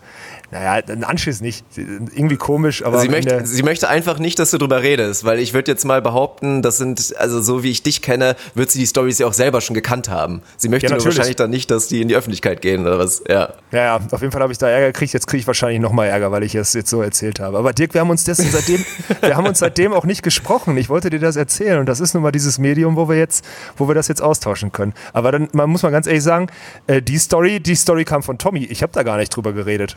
Ich habe es nur, äh, ja, wie soll man das sagen? Ich habe es nur gemacht. Muss sie dich auch in Schutz nehmen, da kannst du quasi nichts für. Genau, mm. Tommy, die alte Laberbacke. ja. So, jetzt Tommy darfst du zu den Frauen. Mit dem Bundesadler bald auf dem Trikot. Wir warten, dauert auch nicht mehr lange. Der polnische Bundesadler dann. Der polnische Bundesadler, ja, müssen wir mal schauen. Kommen wir zu den Frauen und ich will eigentlich direkt mal überprüfen, wie gut du denn deine Hausaufgaben gemacht hast und ob wir dann am Ende wirklich behaupten können, dass ich mehr, mich mehr auskenne. Deine eigene Meinung ist natürlich auch sehr interessant, aber ich finde fast eigentlich noch viel interessanter und das können wir eigentlich direkt für mich mal als Einleitung nehmen, um die Liga einfach mal vielleicht grob einzuschätzen. Hast du dir ja die Meinung von sehr prominenten Damen auf jeden Fall eingeholt. Teilweise teilweise von selber aktiven Spielerinnen, die ja jetzt auch wieder neu dazugestoßen sind in der Liga. Aber das können wir doch direkt mal raushauen, oder? Äh, erzähl doch mal, mit wem du da vielleicht mal so ein bisschen WhatsApp-Verlauf hattest. Ich weiß nicht, ob deine Freundin sich jetzt schon wieder aufregt, wenn du mit fremden Frauen da schon wieder geschrieben hast. Aber gucken wir mal, hau doch mal raus. Also ich habe äh, mir erstmal natürlich Maren jetzt, ich würde sie jetzt Brinker nennen aus alter äh, Gewohnheit, aber ist natürlich Maren Fromm, die mittlerweile mit Kind und Kegel in Polen äh, im Mann zuguckt äh, beim Volleyballspielen. Ähm, die habe ich natürlich gefragt, wie sie die Liga so sieht. Dann habe ich Kim Renkemer, die äh, Sportdirektorin von Allianz Stuttgart, äh, angesprochen und ich habe Lenka Dürr, die ja jetzt Libera in Dresden ist, auch kontaktiert und habe da ja, sagen wir mal, politisch korrekte Einschätzungen bekommen, um das jetzt mal nicht direkt zu leaken, aber so das sind so die drei Damen, mit denen ich äh, Kontakt hatte. Ja. Ja, dann, dann weiß ich nicht. Du kannst es chronologisch durchgehen, aber oder decken sich die Meinungen? Haben die alle ungefähr Ähnliches erzählt? Also ich meine, klar, es wird letztendlich darauf hinauslaufen. Wir haben höchstwahrscheinlich den Zweikampf, den wir jetzt auch im Supercup schon gesehen haben. Da hat sich hat sich Schwerin ja gerecht nach der Niederlage in den Playoffs dass ja der Meister Stuttgart dann endlich mal wieder hieß und es nicht Schwerin war. Jetzt hat Schwerin den Supercup gewonnen. Und ich denke mal, sehr, sehr vieles deutet auch in diesem Jahr wieder darauf hin, dass die Meisterschaft, dass das Finale in den Playoffs über diese beiden Teams verteilt wird. Ob beide auch wirklich im Finale dann am Ende stehen werden in der Best of Five Serie, da muss man mal schauen, weil vielleicht ein, zwei Experten da so ein paar gefährliche Teams dahinter sehen. Ob es eine große Drei ist mit Dresden an drei oder ob vielleicht so ein Team wie Aachen oder Potsdam da rein luschern kann, da werden wir uns gleich ausführlich drüber unterhalten. Aber da interessiert mich doch direkt mal die Meinung von den Expertinnen. Ja, also ich würde jetzt mal einfach mit der neutralsten anfangen. Also neutral, sie hat auch direkt gesagt, naja, aus alter Verbundenheit äh, muss Maren Fromm ja Schwerin die Daumen drücken. Äh, sagt aber auch, das ist die ausgeglichenere äh, Mannschaft. Die haben auch vor allem von der Bank noch mehr Qualität, die sie bringen können und deswegen glaubt sie, dass Schwerin sich am Ende in so einem Meisterschaftsrennen dieses Jahr wieder durchsetzen wird. Ähm, das ist die Meinung von ihr. Ich habe auch nach dem Überraschungsteam gefragt, sollen wir so durchgehen oder soll ich erstmal die Meistertipps äh, dir, so, dir so verraten? Ach, Wie willst du es machen? ich lasse dir, da- ich lass dir da freies Verfügen, ausnahmsweise mal. dann gebe ich das Gespräch einfach von Maren nochmal wieder. Ich habe natürlich auch gefragt, wen sie so als Überraschungsteam sieht. Und ja, ich meine, die hast du gerade schon so ein bisschen genannt. Am Ende Dresden würde man nicht als Überraschung nennen. Äh, und es werden dann, wird dann, werden dann gerade die Aachenerinnen auch nach dem Saisonstart, ja, mit Auswärtssieg in Schwerin und so weiter und so fort natürlich äh, genannt. Potsdam wird auch genannt äh, von Lenker unter anderem. Also das sind so die Teams, die so als, als, ja, als Überraschungsteam, aber ob das jetzt richtige Überraschungsteams sind, ich glaube, eine Überraschung wäre es dann erst, wenn sie wirklich im Finale stehen oder sogar Meister werden, dann wäre es für mich eine Überraschung. Aber es sind ja schon Teams, die, die nachweislich das Potenzial haben, ins Halbfinale einzudringen und da einen guten Fight abzuliefern. So, das ist meine Meinung dazu. Ähm, Jetzt kommen wir natürlich zu so Kim Renkemer, ist natürlich schwierig. Die ist Sportdirektorin von Stuttgart. Sie sagt selber auf die Frage hin, wie weit Stuttgart denn ist, sagt sie, oh, wir machen manchmal gute Phasen, manchmal schlechte Phasen. Die hatten ja auch dieses Zuspielgeld. Ich glaube, da gehen wir gleich nochmal äh, drauf ein. Ähm, Sieht aber, also wenn sie, wenn sie ihre Leistung abrufen, auf jeden Fall eine Chance, Meister zu werden. Das ist so eine politische Meinung, die sie sagen muss. Ähm, ja, Lenka Dürr, da, das, ist, das, war, das war ganz interessant. Die sagt ja, sie war jahrelang selber nicht in der Liga und kennt vor allem die unteren Teams nicht. Sagt aber oben auch, das ist ein ganz klarer Zweikampf wieder zwischen Schwerin und Stuttgart. Äh, Überraschungsteam da, Potsdam. Hm, Aber am Ende werden es die beiden ausmachen. Also die Meinung ist schon mal von den Expertinnen und ich glaube, da habe ich mal wirklich gute Expertinnen rausgeholt, dass es trotz der vermeintlichen Ausrutscher jetzt am Anfang der Saison auf diese beiden Teams hinausläuft. So viel steht schon mal fest. Ich habe den Abstiegskampf jetzt mal rausgelassen erstmal, ne? Ja, Abstiegskampf, das ist ja eine traurige Geschichte. Also, das will ich direkt mal loswerden als Statement. Man guckt so ein bisschen auf die Frauen-Bundesliga und ganz ehrlich, boah, also man analysiert da hin und her und guckt sich die Teams an und es ist wirklich auch super interessant. Der, der Kampf in der Spitze ist interessant, die Teams dahinter, also dieses Segment von diesen vier, fünf Teams, die gefährlich werden könnten, auch super interessant. Und dann erinnerst du dich nochmal kurz wieder, ach ja, wir spielen ja jetzt erstmal monatelang einfach diese Hauptrunde, in der es quasi um eigentlich absolut gar nichts geht und es auch hinten eigentlich kaum spannend wird, weil es sieben, meiner Meinung nach absolut sieben Playoff-Garantien gibt. Es gibt sieben Teams, die werden definitiv in den Playoffs stehen und von den letzten vieren, da muss man auch mal eine harte Meinung treffen. Da wird sich dann wirklich entscheiden, wer ist noch am wenigsten schlecht. Also ich will jetzt da keinen irgendwie groß kritisieren, was die Vereine angeht, aber da ist schon ein extremes Leistungsgefälle. Also ich nehme Vilsbiburg noch mit rein, ich nehme Münster noch mit rein von den Teams, die wir bisher nicht genannt haben, aber dahinter mit Straubing, mit Erfurt, mit Wiesbaden, also Straubing, ich glaube, die sind letztens mit, mit acht Damen angetreten zu einem Spiel, Schwarz-Weiß Erfurt, die einfach nicht die Qualität in der Breite haben, Wiesbaden, Team, was sich jetzt verstärkt hat in dem Sinne oder viele Neuzugänge hat von, ja, so Spielerinnen, die es bei anderen Teams nicht geschafft haben der ersten Liga und die vielleicht auch noch nicht bewiesen haben, dass sie Erstliganiveau haben. Da reicht es meiner Meinung nach nicht. Und Suhl sieht man jetzt ja auch schon im Zwischenfazit nach vier Spielen und null Punkten. Da ist einfach zu wenig Qualität. Also das ist insgesamt ja, nimmt vielleicht so ein kleines bisschen die Dynamik raus. Man darf aber nicht vergessen, es geht halt schon irgendwie noch um was, weil wir erinnern uns mal kurz zurück, wenn wir jetzt selbst sagen, es wird entweder Stuttgart oder es wird am Ende Schwerin. Wenn wir uns mal zurückerinnern, in den Finals, in den fünf Spielen Playoffs, hat immer das Heimteam gewonnen. Stuttgart hatte Heimrecht, weil sie die Hauptrunde gewonnen haben, sind deswegen Meister geworden. Also von daher, selbst obwohl Schwerin schon Spieler geschont hat, obwohl Stuttgart schon anfängt, Spieler zu schonen, muss man ja eigentlich schon sagen, dass der erste Platz in der Hauptrunde zumindest schon noch was aussagt. Ja, das definitiv. Aber ich würde mich auch, also am wenigsten schlecht ist auch eine geile Aussage. Wenn man sich so auch die Teams anguckt und auch deren äh, Transferstruktur in den unteren Vieren, da, da würde ich mich zu 100% bei dir anschließen, dann sieht man halt auch, also Entschuldigung, du riechst die Etat, die Etatlücke, die da zwischen Platz 7 und Platz 8, Platz 8 bis 11 entsteht. Also da ist, du siehst einfach in allen Strukturen, in den ganzen Vereinsstrukturen, in der Breite im Kader, auch in der, in der Spitze oder in der, in der Ausländeranzahl, die in den Teams ist, siehst du einfach, da ist auch weniger Budget. Und deswegen ist diese erste Liga, eigentlich ist sie fast dreigeteilt, würde ich sagen. Ne? Also du hast diese beiden Top-Teams, die du so ein bisschen rausnimmst, die nehmen nicht ohne Grund alle raus. Dann kommen die anderen fünf, wo man Vilsbiburg und Münster vielleicht so ein bisschen hinten anstellen müsste, wobei Dresden den Saisonstart ja vermeintlich verkackt hat. Ähm, und dann kommen diese vier da hinten und also das ist schon hart. Also ich weiß auch nicht, ob das, also mit acht Teams in der ersten Liga von Anfang an anzutreten, so ungefähr, also zu den ersten Spielen schon mit so einem dünnen Kader zu fahren, da kannst du ja auch nichts entwickeln. Also ich meine, wenn du, wenn du dann auch mit der Truppe in der im Training bist die ganze Woche, du kannst kein gescheites 6 gegen 6 machen, vielleicht füllst du mit Spielern aus der Umgebung auf oder aus der zweiten Mannschaft oder was auch immer. Aber am Ende weiß doch jeder Volleyballer da draußen, dass das nicht die Qualität verbessert. Und eine Qualitätsverbesserung brauchst du, wenn du in der Liga bestehen willst, heißt vielleicht sogar diesen, die, diese, der Beste vom Rest zu sein, so würde ich es mal formulieren. ja. ja.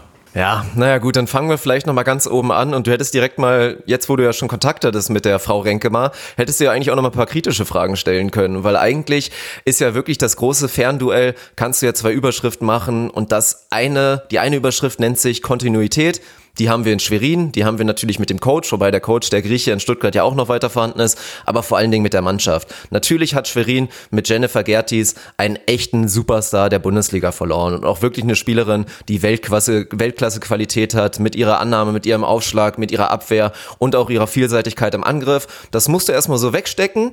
Haben die Schweriner mutigerweise eigentlich in dem Sinne nicht so richtig weggesteckt, weil ich fand es schon mutig. Ich weiß auch nicht, ob das eine Etatfrage ist und natürlich ist eine Jennifer Gertis schwer gleichwertig gleichwertig zu ersetzen, ohne wahrscheinlich wahnsinnig viel Geld in die Hand zu nehmen.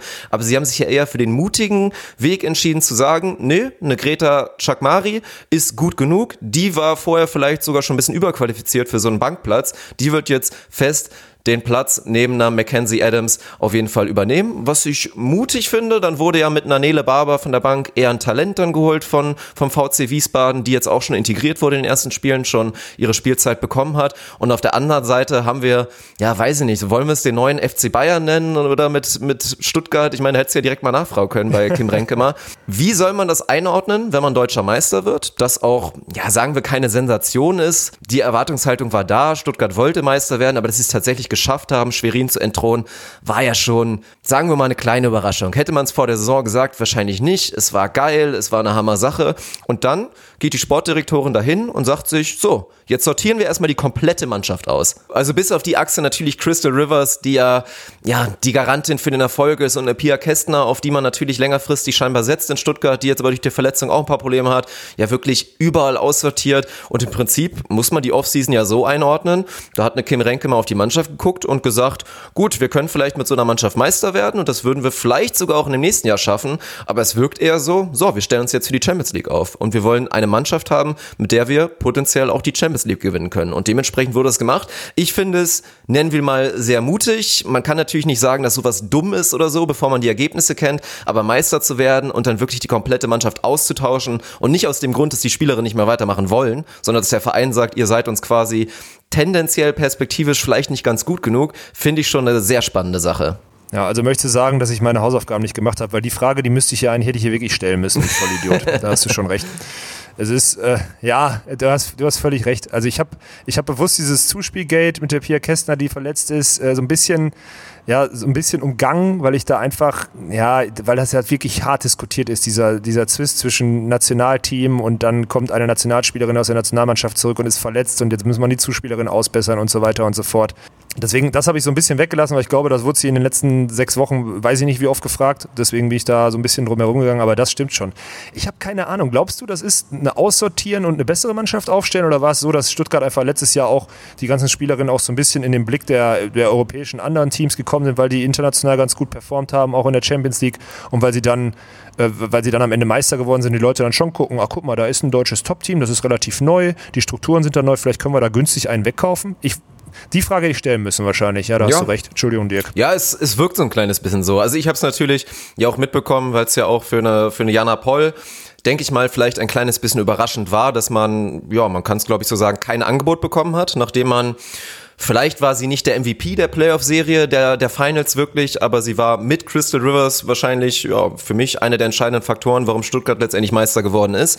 Sie hat kein Angebot bekommen. Die Festgeldanlage des äh, Allianz Ja, Stuttgart. aber genau darum geht's. Und sie, dann ich, hat vielleicht eine Kim genannt. Renke mal eher Richtung Champions League geguckt und sich gedacht, ja, mit einem Spielertyp Jana Poll, vielleicht reicht da die Durchschlagskraft dann nicht aus gegen die absoluten Top-Teams und dann, ja, gucken wir vielleicht, ob wir uns da verbessern. Dann kommt da eine Celine van, van Gestel, van Restel, ich weiß nicht, wie man es ausspricht, die junge Belgierin, natürlich ein wahnsinniges Talent, die bisher auch schon sehr guten Eindruck hinterlassen hat. Mit Shannon Thompson kam von Phil Spielberg, auch eine Spielerin, die natürlich, ja, mit ihrem Schlagarm auf jeden Fall gut punkten kann im wahrsten Sinne des Wortes. Und ja, ich bin gespannt. Also da muss man wirklich abwarten. Pia Kästner, das ist halt wirklich auch schwierig. Also bisher wurde es ja erstmal gut kompensiert, muss man mal dazu sagen, auf der Zuspielposition mit der, mit der Türkin, die da bisher, ja, zumindest den Erfolg da weiterhin geliefert hat. Aber ich weiß nicht, wann die zurückkommt. Also das ist ja wirklich mit diesem, ich, ich weiß gar nicht mehr genau den medizinischen Ausdruck, aber diese Wirbelgeschichte quasi mit so einem beweglichen Wirbel, dass dann da sich das immer wieder was tun könnte im Rücken, das ist halt eine schwierige chronische Geschichte, von daher auch erstmal schwierig zu urteilen, ist die Nationalmannschaft wirklich dran schuld? Höchstwahrscheinlich war da schon einfach sehr lange was im Argen und letztendlich durch die leichte Überbelastung ist es vielleicht am Ende passiert, keiner weiß es genau, aber das könnte wirklich noch eine Weile dauern. Und wann Pia Kästner zurückkommt und wie sie zurückkommt, ist die große Frage. Und dann, ja, muss man längerfristig einfach abwarten, inwiefern die Teile da wirklich zusammenkommen. Da stimmt auch noch nicht alles, obwohl der Saisonstand natürlich sehr positiv zu sehen ist. Aber ich fand es auch einfach mal krass, wenn du mal reinguckst in die ersten Spiele. Also bei Stuttgart steht und fällt nach wie vor die Philosophie mit Crystal Rivers. Im Zweifel geht der Ball hoch zu der Christel, wie die Stuttgarter Fans sagen würden. Gegen Münster in einem Viersatzspiel macht sie 50 Angriffe. In einem Dreisatzspiel gegen Dresden macht sie 45 Angriffe. Also es ist schon hammerhart. Diesen Stiefel wird Stuttgart im Zweifel immer weiter so durchziehen. Wobei man halt im Supercup Cup auch schon gesehen hat, wenn wir wieder zum Duell kommen wollen gegen Schwerin, wenn die Crystal halt mal keine Topleistung bringt, ja, dann reicht es im Zweifel auch nicht gegen so ein Team mit so viel Qualität und so viel Kontinuität wirklich, wie, wie es die Schweriner haben. Ja, das hat ja, das ist ja das, das Schlimme ist, dass ich diesen Supercup leider nicht gesehen habe. Ich habe mir jetzt, ich habe versucht nachher ein bisschen Bewegtbild zu sehen oder sonstiges. Ich war wirklich überrascht, dass das auch so deutlich dann äh, ausgeht. Und dann ist es im Zweifel immer wieder dieser Faktor, Crystal Rivers ausschalten und dann hast du eine Chance. Crystal Rivers haben sie letztes Jahr auch im Pokalfinale ausgeschaltet und gewinnen sehr deutlich. Haben sie jetzt im Comdirect Supercup vielleicht auch gemacht. Ja, und dann geht's dann, dann los. Dass sie so viele Angriffe kriegt, ich habe jetzt nochmal auf diese Mannschaftsliste geguckt. Hast du dir die Größen dieser einzelnen Spielerinnen mal angeguckt? Also rechnest du die Zuspielerin und die Liberer mal raus. Dann können die mit einer Mannschaft im Schnitt über 1,90 spielen, wenn die wollen. Und das ist bei den Frauen ja völlig krank. Also die kleinsten Außenreiferinnen äh, sind 1,82 und 83 und dann geht es da auch schon los. 90, 93, 98, 90, 88, 2 Meter 1, ja, 1,96. Wie gesagt, das sind ich glaube, da hat man sich viel inspirieren lassen von dem internationalen Vergleich, von dem Vergleich mit den internationalen Top-Teams und wir haben es ja jetzt bei einer EM natürlich schon sehen können und sich es immer wieder in der Nationalmannschaft, da werden die Spieler tendenziell erstmal groß, ein kleines bisschen fraglich ist es vielleicht, warum man sich eine 2 Meter 1 Diagonalangreiferin holt, wenn Crystal Rivers eh jede Sekunde spielen wird. Klar, ist vielleicht dann eine Luxuslösung als Versicherung, eine Jennifer Hampson, die dann mit zwei Meter eins wirklich da über Diagonal angreift, ist schon eine absolute Ansage. Also man muss es sehen, ich gucke aber trotzdem eher auf Schwerin und wenn ich Pistole auf die Brust sagen muss, wer ist für mich der Favorit, dann würde ich Stand jetzt immer noch Schwerin sagen. Gut, dass sie den Supercup gewinnen, lässt sich relativ leicht erklären. Da spielt halt ein eingespieltes, komplett eingespieltes Team, tritt er an gegen ein Team, was mehr oder weniger neu zusammengewürfelt ist. Aber ich gucke nach wie vor auf die Mannschaft und selbst ohne eine Jennifer Gertis ist dann immer noch so viel Qualität. Also Verletzungen ist ja eh allgemein noch ein Thema. Wir werden gleich auf Maren van Apels, Maren van Römer, wie auch immer kommen. Denise Hanke auch noch nicht ein Spiel absolviert, weil sich die Nationalmannschaft auch ein bisschen am Oberschenkel, glaube ich, verletzt hat. Ja, aber selbst eine Denise Hanke wird dann halt mit einer Britt Bongertz ersetzt, die meiner Meinung nach vielleicht sogar ein Case hat, besser zu sein als Denise Hank oder gleichwertig oder zumindest anders und dann mit einer Mackenzie Adams und einer, dem besten Mittelblock der Liga nach wie vor mit Beta Domancic und Lauren Barfield, das ist einfach eine absolute Bank. Ja, mit natürlich dann auch dazu noch eine Kimberley Treffenjog, die eher noch ein bisschen besser werden wird, sehe ich Schwerin aufgrund der Kontinuität jetzt wirklich Playoffs wird halt wieder super spannend, da wird der Heimvorteil auch, wie wir es im letzten Jahr gesehen haben, wahrscheinlich ausschlaggebend sein. Aber für mich gilt es immer noch Schwerin zu schlagen, ja. Okay, ja, dann sage ich Stuttgart. Ich habe so ein, zwei Sachen, die ich dazu, also ja, erstmal aus Protest und zweitens, ähm, du hast jetzt so eine große Mannschaft. Du hast eine Mannschaft, die sich europäisch, so wie du es gerade gesagt hast, aufgestellt hast, mit dieser, mit dieser Größe. Erstmal total interessant, ne? Also eine eingespielte Mannschaft, die jetzt im Durchschnitt, klar, der Mittelblock von Schwerin ist groß, der ist mächtig, aber die Außenangreiferinnen dann im Zweifel halt doch eher über Spielfähigkeit. Also gerade eine Mackenzie Adams hat man letztes Jahr gesehen, variabel des Grauens so, einfach, die kann jeden Schlag aus jeder Position, ja. Äh, wenn das, wenn wir das Spiel oder das Finale, eine Fünfer-Serie gegen eine über 1,90 im Schnitt aufgestellte Mannschaft aus Stuttgart sehen, dann können wir uns auf jeden Fall auf ein Leckerbissen freuen. Da bin ich mir schon mal sicher. Kriegen die Struktur in diese Mannschaft, ja, also mit der Größe und mit der Physis, ja, das ist dieses europäische oder beziehungsweise dieses internationale, das ist auch das, was beim A-Trainer immer wieder gefordert wird. Wir brauchen athletische Spielerinnen, wir brauchen große Außenangreifer, wir brauchen Punktballspieler und so weiter und so fort. Stuttgart geht den Weg jetzt. Wenn die sich finden, sage ich, und jetzt sind wir wieder bei dem Thema Endgeschwindigkeit, wenn die sich finden, mit der Zuspielerin einspielen, dann haben die wahrscheinlich die größere Endgeschwindigkeit. Ob sie dieses Kollektiv in Schwerin dann brechen, weiß ich nicht. Aber sie haben jetzt schon wieder Vorsprung auch in der, in dieser, in der Hauptrunde. Und wenn sie den ersten Platz da über die Zeit retten, so wie sie es letztes Jahr gemacht haben, hast du gerade selber gesagt, dann gibt es den Case von Heimrecht. Und der ist wirklich nicht unerheblich. Und deswegen sage ich, Stuttgart wird am Ende Meister und wir sehen eine der geilsten Finalserien, vielleicht sogar eine geilere, als wir letztes Jahr gesehen haben, obwohl die natürlich auch schwer zu toppen ist. Ja, ja, spannend. Dann notieren wir uns das erstmal so und ja, schauen da weiter drauf. Also klar, Stuttgart, wahnsinnig viel Potenzial und die Neuzugänge, die auch mit Sicherheit alle ein bisschen was gekostet haben, ja, sind nicht ganz schlecht und da kann mit Sicherheit was zusammenwachsen. Also es wird spannend, sind uns aber somit alle einig, dass es ein Zweikampf wird. Und dann wollen wir mal auf die Teams schauen, die dahinter lauern. Und wir hatten eben schon den Dresdner SC, der eigentlich auch mit der Erwartung reingeht. Wir wollen eigentlich einen Titel holen, sei es, wir werden Pokalsieger, wir werden Meister, aber wir wollen auf jeden Fall irgendeinen Titel holen. Und aktuell, du hast sie eben als Überraschung genannt, sind sie die negative Überraschung. Und weil du mit Maren van Römer, inzwischen heißt sie, glaube ich, geredet hast und auch mal sie gefragt hast, wie das so aussieht, will ich direkt mal wieder zu dir übergeben und mal schauen, wie vielleicht auch, auch intern da dieser Start von Dresden eingeordnet wird. Ja, da habe ich echt nicht so viel zu gekriegt. Also mein Lenker hat Lenker Wundert hat so mich gesagt, nicht, naja, ehrlich wenn wir uns gesagt, finden ja. oder so, dann sind wir dahinter anzusiedeln. Nee, mich auch nicht. Aber wenn wir mal das Kind beim Namen nennen, wir sehen jetzt gerade aus vier Spielen einen Sieg, wir sehen vier Punkte. Das ist egal, ob jetzt, also egal was da in, das ist nicht der Anspruch von Dresden. Und ich sehe auch keinen so richtigen Grund für diese ja, für diese Bilanz bisher. Also klar, vielleicht im Zuspiel alles nicht so abgestimmt oder sonstig. Ich weiß auch nicht, warum Van Römer jetzt auch nicht gespielt hat die letzten Spiele. Weißt du das, ob die verletzt ist Lungenentzündung, oder so? Lungenentzündung, Lungenentzündung sich geholt und wird, Ah. wird wahrscheinlich noch mindestens drei Wochen ausfallen. Also es könnte noch eine Weile dauern, wie fit sie dann noch erstmal wieder zurückkommt. Also es ist zumindest erstmal nichts Körperliches, das ist die gute Nachricht. Sobald sie dann wieder konditionell einfach wieder sich Ja. genügend Ausdauer da aufgearbeitet hat und fit ist, wird sie wieder spielen und wird wahrscheinlich auch wieder gut spielen.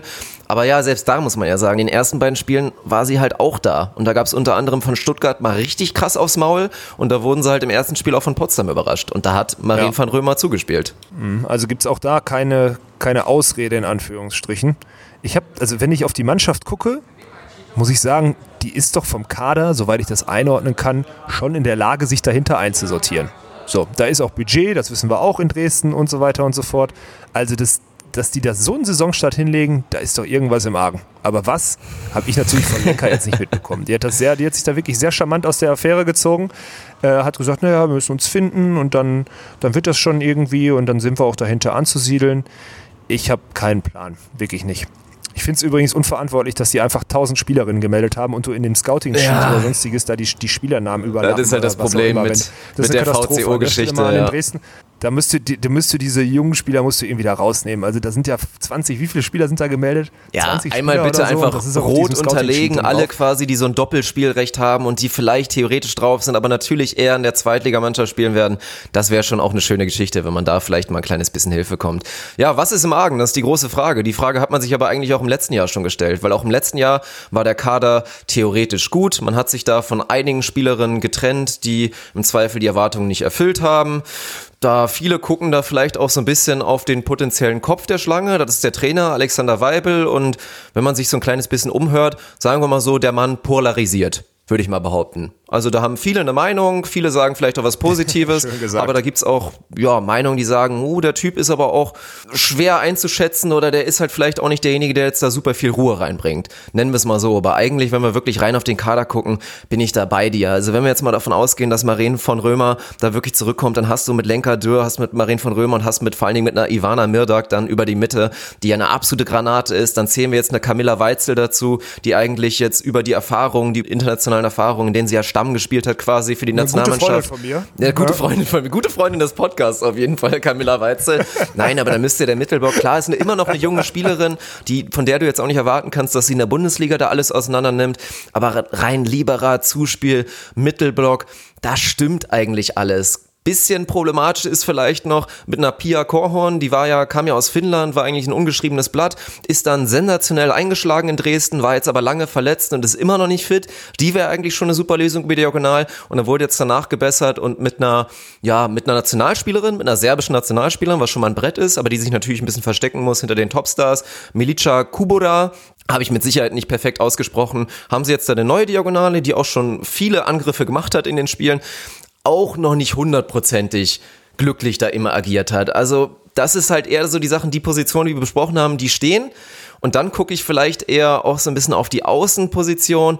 Und wenn wir dann mal ein kleines bisschen gucken und wir sehen da mit einer Lena Stiegraut natürlich auch eine Nationalspielerin, die aber jetzt auch noch zu keinem Zeitpunkt ihrer Karriere für mich so hundertprozentig bewiesen hat, die kann jetzt eine Stammspielerin bei einem absoluten Topclub in Deutschland sein. Nikola Radosova, Radzova, die eine wahnsinnige Athletin ist, aber auch da, da wird viel gewechselt momentan, viel hin und her gewechselt, aber da gibt's noch keine klare Lösung. Also keine der Außenangreiferinnen in Dresden hat sich da wirklich nach vorne gespielt bisher. Klar, also wie auch. Ich meine, verdammt nochmal ein Spiel gewonnen von vier. Ja, aber da hast du, glaube ich, auch schon diese Achillesferse angesprochen. Erstmal fehlt eine Diagonale, dann fehlt jetzt gerade die Zuspielerin. Äh, vielleicht hat die auch das zweite Spiel schon komplett krank gemacht oder so und ist dann erst rausgegangen, äh, die Außenangreifer nicht durchschlags. Vor allem, wenn man die Außenachsen mal mit den beiden Top-Teams, die wir gerade besprochen haben, vergleicht, ist das schon echt ein, ist das schon ein dickes Ding. Und dann diese Trainerthematik, da habe ich natürlich eine Meinung zu. Oha. Darf ich? Ja, gerne. Ja, also ich kenne ja, das Witzige ist, der war ja damals schon Trainer, als meine Schwester, glaube ich, also Pia, die ja fünf Jahre jünger ist als ich, glaube ich, schon mit 14, 15 oder so, da in Dresden irgendwie dieses Projekt mit erster und zweiter Liga gekommen, äh, gebracht wurde.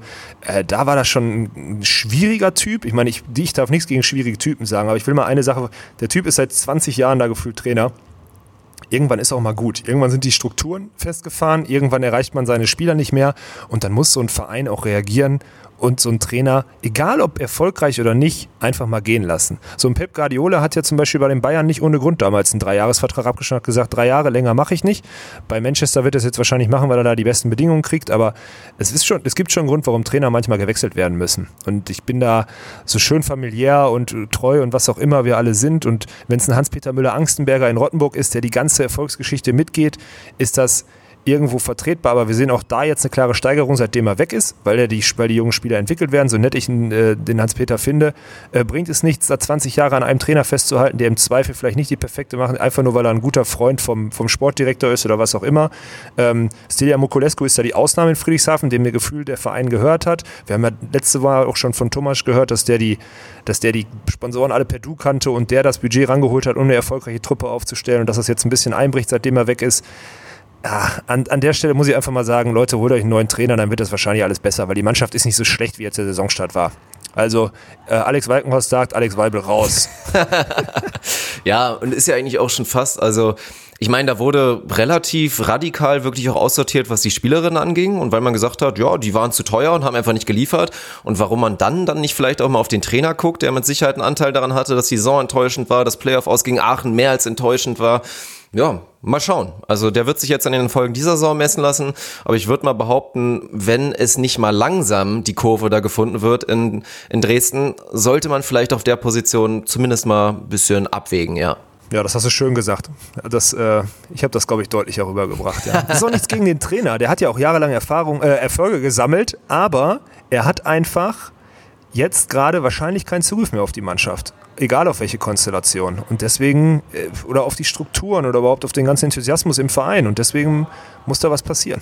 Ja, dann gucken wir zu der, zu der nächsten Mannschaft, die auf der Trainerposition auf jeden Fall auch eine ordentliche Heißkiste am Start hat. Und das ist natürlich der Herr Guillermo, der Spanier. Und wir reden von dem SC Potsdam, der von vielen, ja, so wirklich als vielleicht die große Überraschungsmannschaft jetzt aktuell dargestellt wird. Der Saisonstart passt natürlich auch. Drei Spiele, drei Siege. Einmal nur ein 3-2-Sieg, also aktuell mit acht Punkten da. Dritter in der Tabelle. Und sehr, sehr interessant. Also wie gesagt, viele Positiv-Stories, muss man dazu sagen. Es gibt aber natürlich die eine große Veränderung und ja, die Veränderung, wo man sagen muss, selbst jetzt nach drei Siegen muss man erstmal abwarten, wie sich diese Mannschaft finden wird. Weil die Topscorerin und zwar mit Abstand, Marta Dripper, wir haben natürlich, als wir die Playoffs da ein bisschen uns vorher angeschaut haben, sehr ausführlich über sie geredet. Da ändert sich jetzt mal die komplette Philosophie. Im Zweifel ging es in Potsdam folgendermaßen, da wurde entweder auf Marta Dripper gespielt oder hoch auf Marta Dripper gespielt und dann wurde raufgekachelt mit ihrem linken Arm und hat geguckt, was passiert. Im Zweifel hat's geklappt. Die ist jetzt nicht mehr da. Dementsprechend ändert sich einfach mal alles. Sie wurde natürlich ersetzt mit einer anderen Linkshänderin, mit Brittany Abercrombie, die da jetzt eine andere Diagonale spielt. Also ich habe mal ein bisschen reingeschaut, deutlich schnellere Bälle bekommt sie, durfte auch schon extrem viel angreifen, hatte aber auch bisher sehr unglücklich agiert. Oder ja gut, ein gutes Spiel gehabt. Bei den anderen Spielen, die vielleicht auch mal gegen stärkere Gegner waren, sah sie nicht gut aus. Insgesamt hat sie, glaube ich, jetzt aus den drei Spielen, hat sie 30% Punktquote bei ihren Angriffen, was jetzt für eine Diagonale mit Sicherheit kein Topwert ist gute Mannschaft auf vielen Positionen, also gerade auch im, im Mittelblock mit einer Lisa Gründing natürlich eine super Personal, die dazu bekommen. Ich gucke vor allen Dingen auch wieder auf den Außenangriff und möchte da behaupten, im Direktvergleich zu den Top-Teams, und da will Potsdam ja hin, reicht mir das nicht ganz. Ich weiß nicht, ob man mit Annegret Holzig oder auch mit einer, mit einer Toni Stauz, die wir natürlich alle vom Beachvolleyball kennen und jetzt mit einer, mit einer Neuz, mit einem Neuzugang mit Anna Escamilla, von der man extrem viel erwartet, eine junge Spanierin, Riesentalent natürlich, dann äh, Laura Weinmeier, die dazu gekommen ist, zumindest so kennt man sie, Laura Emons heißt sie, glaube ich, inzwischen, nach jahrelangen, ja, Erfahrungen international, hat sie sich jetzt auch wieder der Bundesliga angeschlossen. Da fehlt es mir ein kleines bisschen. Und ich glaube, du kannst es dir in diesem Top-Vergleich nicht erlauben, auf so einer wichtigen Position meiner Meinung nach dann vielleicht auch schon ein bisschen deutlich schlechter zu sein als die anderen.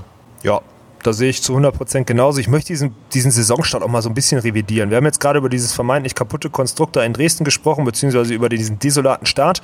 Ja, da gewinnen sie direkt beim ersten Spiel, gewinnen sie direkt in Dresden 3-1 und spielen danach gegen Straubing und Wiesbaden. Gegen Wiesbaden gewinnen sie, in Wiesbaden gewinnen sie mit Ach und Krach 3-2, 15-13 im dritten. Ja. Und ich habe mir sagen lassen, das war ein wahnsinnig schlechtes gespannt. Spiel. So. So, und jetzt kommt, jetzt kommt man nächste Woche, kommt man, äh, empfängt man Stuttgart, ja, dann spielt man gegen Aachen und dann wissen wir, wie gut Potsdam ist. Das ist meine Meinung. Ich kann es gerade noch nicht sagen. Ich sehe die beiden, ich sehe ich seh Potsdam auf jeden Fall sogar auch hinter Aachen. Ich sehe die auch nominell auch hinter Dresden. Jetzt wissen wir nicht, was da im Boot ist so, aber dann ist es für mich eher so, vom Line-Up eher so die 5, 6, irgendwie sowas. Also verstehe mich nicht falsch, ich will Potsdam da nichts absprechen, aber aus den genannten Gründen, die du gerade schon vorgetragen hast, äh, muss das eigentlich so sein am Ende der Saison. Aber der Start, hey, so ein Start kann auch immer wieder beflügeln. Ne? Ich meine, du gewinnst dreimal, bist da jetzt mit lupenreiner Beste, Weste vermeintlich, machst vielleicht ein gutes Spiel gegen Stuttgart, fährst dann nach Aachen und überrennst die und sagst dann am Ende, egal, aus fünf Spielen, vier Siege, wir sind voll dabei und dann geht das so durch die ganze Saison durch. Aber im Normalfall müssten da jetzt zwei Niederlagen folgen, in Spiel 4 und in Spiel 5 äh, gegen Aachen und gegen Stuttgart und dann weiß man das wahrscheinlich einzuordnen. Ja, also ich bin deiner Meinung, ich traue dem Braten in Potsdam noch nicht so richtig. Also ich würde eigentlich behaupten, rein vom, vom Leistungslevel, vom eigentlichen Leistungslevel und auch von der Ceiling würde ich Dresden stärker einordnen. Und ich gucke da auch noch auch wirklich auch Richtung Aachen und könnte mir da vorstellen, dass die am Ende vor Potsdam landen. Aber werden wir mal ein bisschen schauen. Sche kleine schöne Randnotiz. Des Damenvolleyballs auch auf höchstem Niveau in Deutschland. Ist übrigens so eine Geschichte. Personalie Denise Imudo, zwischenzeitlich auch schon Nationalspielerin gewesen, mit Sicherheit auch, ja, ist jetzt nicht mehr ganz jung, aber ich würde immer noch behaupten, großes Zuspieltalent, sehr gute Zuspielerin geht nach Potsdam zurück, nach einer Saison in Aachen, wo sie mit Sicherheit auch ein bisschen unzufrieden war, wo sie vielleicht nicht die Spielzeit bekommen hat, die sie unbedingt wollte, dachte in Potsdam, komme ich jetzt mal wieder richtig ran, werde vielleicht auch erste Zuspielerin, plus dann kommt der Trainer, der Herr Guillermo und sagt so, ah, hier, einmal kurz zur Vereinsetage, du, meine Freundin ist gerade auf dem Transfermarkt, die hat keinen Verein, wollen wir die nicht kurz holen? Und auf einmal kriegt Denise Imudo eine Valerie Nicole vor die Nase gesetzt, die jetzt da zumindest erstmal erste Zuspielerin ist und du guckst in die Röhre. Also auch so eine Stories erlebt man im professionellen Volleyball, ja. Ja, das, äh, kein Kommentar. ja, ist schon, ist schon witzig. Also ich, ich werde mich da vielleicht nochmal absichern, ob man so eine Story, aber das ist ja, das ist ja publik, das sind ja publike Informationen. Also da muss man ja, ist ja keine Geheimnisse, die ich hier raushaue. Naja, gut. Natürlich, die Story kannst du auf jeden Fall raushauen. Da bin ich, also wenn, dafür sind wir doch da. Solche Informationen müssen raus, weil die sind belegt. Das ist so. Und jeder, der sagt, das ist kompletter Quatsch, der lügt doch dann ja. auch. Können wir uns gerne können wir uns gerne drum, äh, drum diskutieren, aber das ist auf jeden Fall, wird das hier drin gelassen ja. und gemacht, Dirk. Da wird nichts geschnibbelt. Und, und ansonsten sonstiges. muss man nur mal auf das Instagram-Profil von der guten Valerie gehen. Da findet man auch Bilder mit ihrem, mit ihrem Schatz und dementsprechend kann das ja kein großes Geheimnis sein. Na gut, aber dann kommen wir zu dem Team, was vielleicht das wahre Überraschungsteam ist. Waren sie in der letzten Saison fast schon auch, weil sie eben diese Playoff-Serie gegen Dresden gewonnen haben und wir reden von den Ladies in Black in Aachen. Und mal schauen, noch haben wir da keine übertriebene Sympathie, weil wir waren ja noch nicht da. Am 7. Dezember, das ist schon geklärt, sind wir eingeladen und werden beim Heimspiel Spiel der Ladies in Black sein. Ich weiß nicht mehr genau, welcher Gegner da überhaupt auf uns wartet, aber da haben wir dann einen kleinen Auftritt oder machen auch ein kleines Interview und werden uns dann mal, werden dann mal schauen zu welchem Stand und zu welchem Tabellenplatz wir dann da sind. Also es ist viel spannend gelaufen. Es ist natürlich durchweg positiv, wobei man betonen muss, boah, dieser Saisonstart hat den jetzt auch wirklich rein PR-technisch den Arsch gerettet. Weil natürlich, ich bin da persönlich ein bisschen mit involviert in die Story, weil es halt eine gute Freundin von mir ist. Es ist natürlich Jana Poll, über die wir jetzt reden, die man immer noch auf der Wechselbörse als eigentlichen, oder zumindest bei den Abgängen von Stuttgart liest man immer noch Jana Poll, Ladies in Black Aachen, die da eigentlich jetzt als Nationalspielerin, als Meisterin, als Garant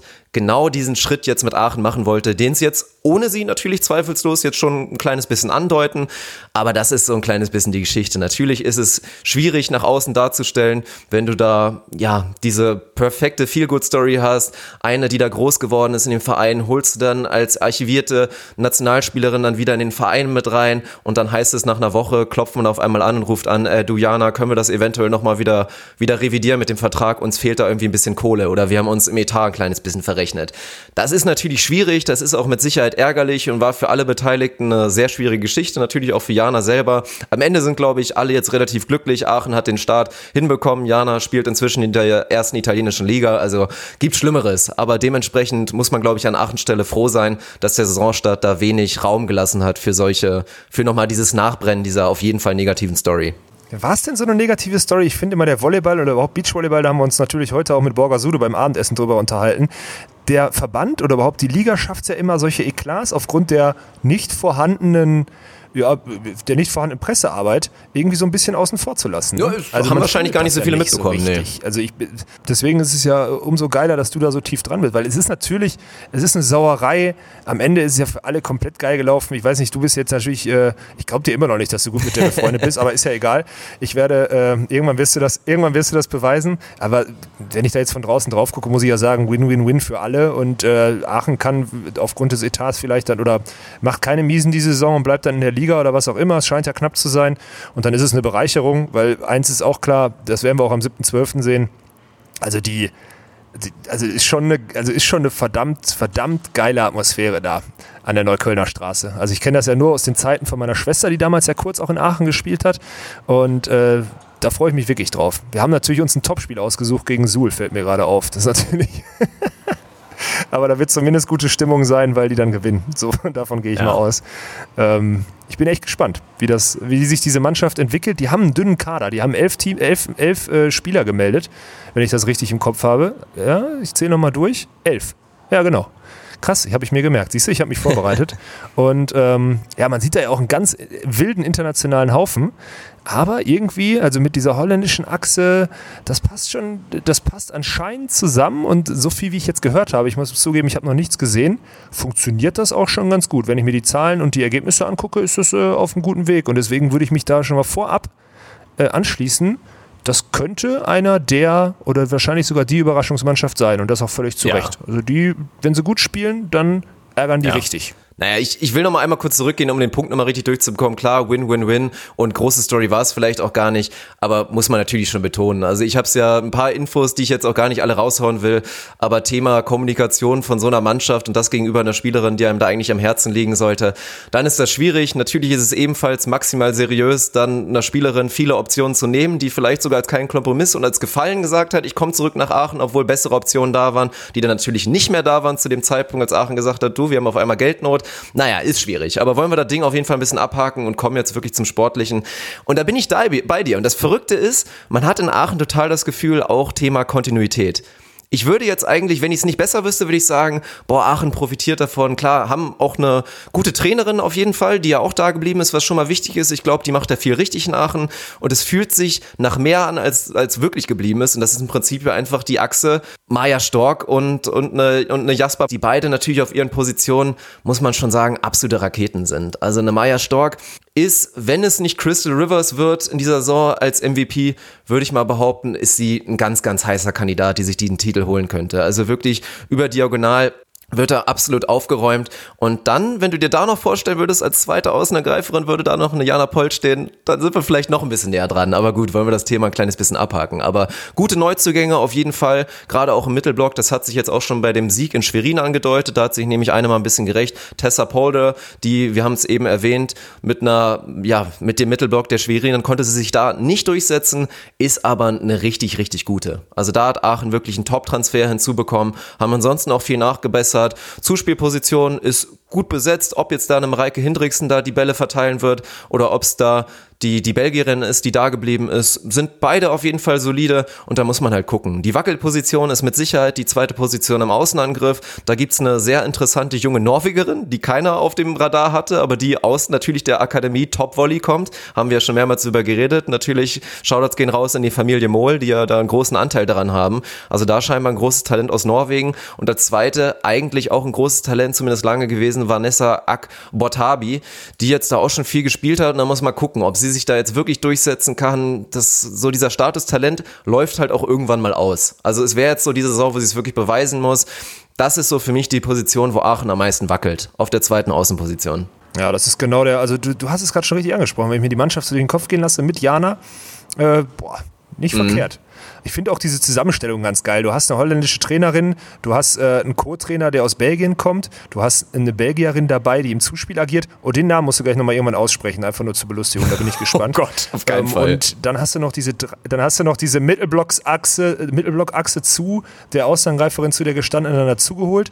Das ist schon cool zusammengestellt. Und ansonsten, wenn man das so anguckt, du hast einen Ami für die gute Laune dabei, ja. Du hast eine Französin, die wahrscheinlich spielfähig sein wird ohne Ende, wie alle französischen Spieler. Ja, das ist schon, also es ist sehr interessant. Man guckt auf die Mannschaft und sieht zwei deutsche Flaggen. Ne? Das ist schon heftig. Aber das scheint zu funktionieren. Und man muss jetzt mal dazu sagen, also Aachen ist nun mal wirklich auch fast in Holland. Ja. Und diese ganzen Belgier und Holländer, die dann da spielen, das sind ja im Endeffekt zu Hause. Also es ist ja jetzt nicht, ich will jetzt keinem Holländer und Belgier, der in Aachen aktiv ist, irgendeine Söldnerrolle zuschieben. Also das sind schon, die spielen schon zu Hause. Deswegen ist es eine coole, ist ein cooles Projekt, muss ich ganz klar sagen. Also wirklich interessante Mannschaft. Ja, also das muss man sagen. Und wenn, wenn es so weitergeht und vor allen Dingen die Maya Stork, die jetzt ja wirklich auch für die Schweiz international wahrscheinlich auch nochmal die ganzen Erfahrungen genommen hat und auch nochmal einen Schritt nach vorne gemacht hat, darf man ja auch nicht vergessen, die ist 98er Jahrgang. Also auch wirklich noch viel Potenzial nach oben und ich bin gespannt. Aachen wird sie höchstwahrscheinlich nicht halten können nach der Saison. Ich weiß nicht, ob sie überhaupt noch länger Vertrag hat, aber das wird mit Sicherheit schwierig werden. Aber da ist was drin in dieser Saison. Also man muss sich da natürlich positionieren und muss auch wirklich darauf schielen, Platz drei, vier, auch vielleicht schon in der Hauptrunde zu erreichen, damit die Playoffs nochmal einen Schritt, Schritt einfacher sind. Aber mit dieser Mannschaft ist zu rechnen. Und gerade da wirklich zu Hause im Hexenkessel und ich freue mich wirklich auch drauf. Ich war natürlich schon ein paar Mal da, aber ja, das wird auf jeden Fall eine spannende Geschichte. Und dann warten wir einfach mal ab, wie der Stand ist, wenn wir wirklich da sind und kommen jetzt zu dem Gegenkonstrukt. Du hast eben gesagt, zwei Deutsche im Kader von den Ladies in Black Aachen und andersrum muss man, glaube ich, mal nach Münster gucken und überhaupt mal zählen, wie viele keine Deutsche sind in diesem Kader. Ich glaube, es sind tatsächlich drei. Ich glaube, es gibt eine Amerikanerin und auch ebenfalls zwei Holländerinnen. Aber da sehen wir natürlich das komplette Gegenteil und reden wieder von dieser Positivstory, haben wir auch schon vor den Playoffs natürlich gemacht, was in Münster da passiert und mit dieser Talentschmiede, die da in Münster wirklich seit Jahren betrieben wird. Ja, da werden jetzt die Früchte gerade geerntet und natürlich ist das vor allen Dingen eine Lina Alsmeier, eine Luisa Keller, eine Linda Bock, die da, ja, denke ich mal, viel Spaß machen werden weiter in der in den nächsten Jahren. Ne? Natürlich und dann auch noch mit einer Lisa Kastrup, da gibt's ja noch viel mehr Sachen. Da mit Ivana Wanjak, die jetzt auch schon Saisonstart sehr, sehr gut gespielt hat, phasenweise wirklich dominiert hat und Münster ja auch diesen positiven Start beschert hat. Die große Frage ist natürlich immer, wie konstant kann das Ganze sein, wenn du eben auf diese jungen Damen zählst, auf eine Alsmeier, auf eine Keller und so weiter? Reicht es da wirklich, eine komplette Saison konstant durchzuspielen oder wird es diese, wieder diese Einbrüche geben? Also wie sehr traust du dem Braten in Münster? Boah, ey. Also du kannst, wenn du dir die auf die, wenn du dir mal die Geburtsdaten anguckst, da ist ganz viel 2000, 2001 dabei, das sind die Damen, die du gerade angesprochen hast. Also das Konstrukt, das ist natürlich noch labil. Ich möchte da so ein bisschen auf dieses Trainergespann darunter nochmal noch mal aufmerksam machen. Also wir haben mit dem Boys wirklich einen erfahrenen, ich glaube auch einen einfühlsamen Trainer, der gut auf diese jüngeren Spieler eingehen kann. Ich glaube, der passt auch ganz gut in dieses Konstrukt in Münster. Ich habe zumindest noch nichts Schlechtes gehört und wir sind ja jetzt nicht so weit weg von diesem System. Und dahinter tut sich jetzt halt als Co-Trainerin auch einfach eine Lisa Thomsen auf, eine Legende in diesem Verein, eine Legende auch im deutschen Volleyball allgemein. Und ich glaube, die hat, das ist eine saugute Kombination für diese Mannschaftszusammenstellung, weil die gibt einem wirklich wirklich Ruhe. Das ist eine total belesene, intelligente junge Frau. Ich habe mit der einen Austausch gehabt vor meinem A-Trainer. Die hat mir zufälligerweise ein paar äh, Klausurfragen von, der Jahr, von dem Jahr davor äh, zugeschoben. Dadurch war ich wahrscheinlich gerade so über die, gerade so über die 75 Prozent wieder drüber gehopst. Also an der Stelle mal danke an Lisa. Ähm, ich glaube, das ist ein, also das könnte dieses Konstrukt stabiler machen, diese Trainerachse. Also da möchte ich mal wirklich jetzt bewusst auf die Trainer eingehen. Ja, und dann, also klar, wir reden nicht von einer Meisterschaft, aber boah, wenn man da so drauf guckt und auch die Potenziale, die in so einer Saison halt dann auch entwickelt werden können bei, in diesem Alter, mal guckt, dann ist das ein richtig, richtig geiles Projekt da in Münster. Also ich glaube, da haben jetzt auch wieder so die ganzen Fans, die ganzen Alteingesessenen in Münster, die haben jetzt auch wieder Lunte gerochen und da wächst jetzt auch wieder was zusammen. Also in NRW haben wir jetzt wirklich zwei, zwei äußerst interessante Projekte. Ja, also das muss man so sagen. Nein, es ist einfach, es ist eine überragende Story. Man muss mal gucken, wie es auch weitergeht und auch wie lange die Talente halten kannst. Ich meine, Lina Alsmeier, da sollte man schon davon ausgehen. Also das ist mit Sicherheit eine, auf die wird man auch allgemein Nationalmannschaft über die nächsten Jahre zählen. Aber das Gleiche kannst du dann auch sagen zu der Linda Bock, die jetzt auch in der Nationalmannschaft schon gezeigt hat, was sie kann. Und bei mir ist da auch, also da bin ich ganz ehrlich, hört sich dann vielleicht wieder hart an, aber ich gehe stark davon aus, dass in den nächsten oder spätestens so in zwei Jahren die Stammlieberin der Nationalmannschaft Linda Bock heißen wird und nicht mehr Anna Pogani. Aber da werden wir mal schauen. Das ist ein Riesentalent. Ivana Wanjak über Außen der Bundesliga funktioniert einfach wahnsinnig gut. Mit Barbara Witzorke konnte man von Dresden ja, ja, was heißt loseisen? Die wurde da nicht mehr gewollt, aber mit da kriegst du einfach eine grundsolide, gute Mittelblockerin da nochmal mit zu. Ich bin echt sehr gespannt und gerade auch da und natürlich Grüße gehen nochmal raus an meine, an meine beste Quelle, die ich hier auch teilweise mal so ein bisschen mitzitieren darf. Derjenige weiß auf jeden Fall, wer gemeint ist. Hat auch gesagt, der Trainer aus Münster, der ist wirklich verrückt. Also geisteskrank kann man auch schon fast sagen, aber im positiven Sinne halt. Also wirklich so ein, so ein verrückter Professor und du hast es jetzt schon gesagt, dann mit einer Lisa Thompson daneben, die natürlich auch einen sehr guten Draht zu die ganzen Spielerinnen haben wird. Das hat schon echt Hand und Fuß und hat wirklich Potenzial, eine gute Saison zu liefern. Ja, bin ich auch der Meinung. Ja, dann lass uns doch mal äh, diese, lass uns doch mal diese Mittel, Mittelklasse-Teams hört sich hart an. Aber lass uns doch mal dieses, dieses Konstrukt jetzt hier Potsdam, Dresden, Aachen und Münster, lass uns das doch mal setzen. Ah, ja, ja, ja, ja, ja, ja. Wen haben, wir, wen haben wir noch vergessen? Vilsbiburg haben wir jetzt nicht muss erwähnt. Ich ehrlich ja. sagen, Vilsbiburg, ich muss ehrlich sagen, Vilsbiburg bin ich auch nicht tief drin. Also da kennt, wenn ich so in die Liste gucke, sorry, ey, da bin ich wirklich also da müsste ich jetzt lügen oder irgendwelche Märchen erzählen in der Hoffnung, dass sie nicht aufgedeckt werden. Das möchte ich ungern. Wenn du da noch einen Take zu hast, mach es. Ich, äh, die, stehen, die stehen mit zwei Spielen in dieser Tabelle und äh, ja, die haben auch noch eine lupenreine Weste, wenn ich das richtig im Kopf habe. Ne? Aber wir haben halt auch gegen Suhl und Erfurt gespielt, deswegen kann ich dazu nichts sagen. Nach zwei Spielen mit äh, Gegnern aus Suhl und Erfurt, wo man sogar einen Punkt in Erfurt lässt, mit 16-14 nur ganz knapp im fünften gewinnt. Ich habe keinen Take zu Filzbiburg. Sorry. Nee, ich kann auch nicht viel dazu sagen. Also, ich meine, ein paar Garanten sind ja natürlich geblieben und ja, also eine der besten Liberas der Welt und Mitte Schott ist ja immer noch mit dabei und auch noch viele andere Konstanten. Ich weiß es nicht. Mir zu den Neuzugängen kann ich auch nicht viel sagen, deswegen fehlt mir jetzt die Inspiration, da wirklich sagen zu können, Fields Biburg attackiert auf Homecourt, attackiert auf 3 und 4, würde ich persönlich nicht so sehen und würde sie deswegen auch einfach aus, ja, weil mir nicht mehr dazu einfällt, würde ich sie jetzt einfach mal auf 7 setzen. Ich bin mir relativ sicher, dass sie nicht Siebter werden und irgendwo da ein bisschen solider im Mittelfeld bleiben. Aber ich würde sie jetzt auf sieben setzen und dann fange ich schon an zu überlegen, was machen wir mit Dresden? Wann kriegen die wirklich die Kurve? Die sind natürlich besser als Platz 6. Und die sind auch besser vom Kader als Münster, auch besser vom Kader als Potsdam, habe ich eben schon gesagt, und auch besser als Aachen wahrscheinlich in der absoluten Spitze. Aber wie viele von diesen Teams werden sie halt wirklich überholen? Ja. Jetzt auch schon nach diesem schwierigen Start. Wie viele Spiele wird Marine Appitz, Marine von Römer, sorry, noch ver verpassen? Das wird halt ist halt die große Frage. Also übergebe ich einmal kurz galant zu dir. Wie lösen wir diese Dresden-Thematik? Ah, du Scheiße, ey. Ja, das ist, das ist fies von dir. Ähm, na komm, dann mach ich's, dann mach, ich mach's, ich mach's richtig, ich mach's richtig dreist. Aufgrund alter Verbundenheit trennt sich Dresden nicht früh genug. Ich muss jetzt bei dem Take bleiben, egal ob das jetzt, ich vielleicht, ich werde mir wahrscheinlich richtig viel Hass jetzt zuziehen. Ähm, wobei ich Filz Biburg nach wie vor, ich, na, ich glaube, ich bleib bei denen bei sieben und ich setze Dresden auf sechs. Äh, ja. Einfach weil die, ja. weil die den Start mhm. jetzt so verpennt haben. Und es gibt auch wirklich wenig Grund An zur Annahme, dass irgendwie Teams wie Aachen oder Münster gegen diese unteren vier äh, Punkte lassen. Und deswegen ist es auch schwer, das aufzuholen, weil Außenseiter-Siege gegen Stuttgart und Schwerin wirst du auch nicht mehr lange geschenkt kriegen. Und dann musst du die direkten Vergleiche fast alle gewinnen, um jetzt schon alleine den Saisonstart auszumerzen. Deswegen bleibe ich bei Dresden auf sechs und äh, boah, dann wird es interessant, wenn die sich dann vom Trainer irgendwie trennen in der Laufe der Zeit und die Mannschaft zusammengerottet kriegen, dann wird es ein interessanter Fight gegen die drei. Und auf der drei sehe ich Aachen, glaube ich. Ja. Ich würde dann. Also ah, ja, ja, so wirklich der, der Außenseiter-Tipp. So Playoff ja. 3 gegen 6. Ja, ich, warum nicht? Also Wäre auch ein schönes du? Duell wieder für die Playoffs. Natürlich Münster? dann, dann das Rematch. Ah, wäre wär schon, wär schon wirklich schön. Nee, ich bin, ich bin auch wirklich kurz davor. Also ich mache das, glaube ich, auch so.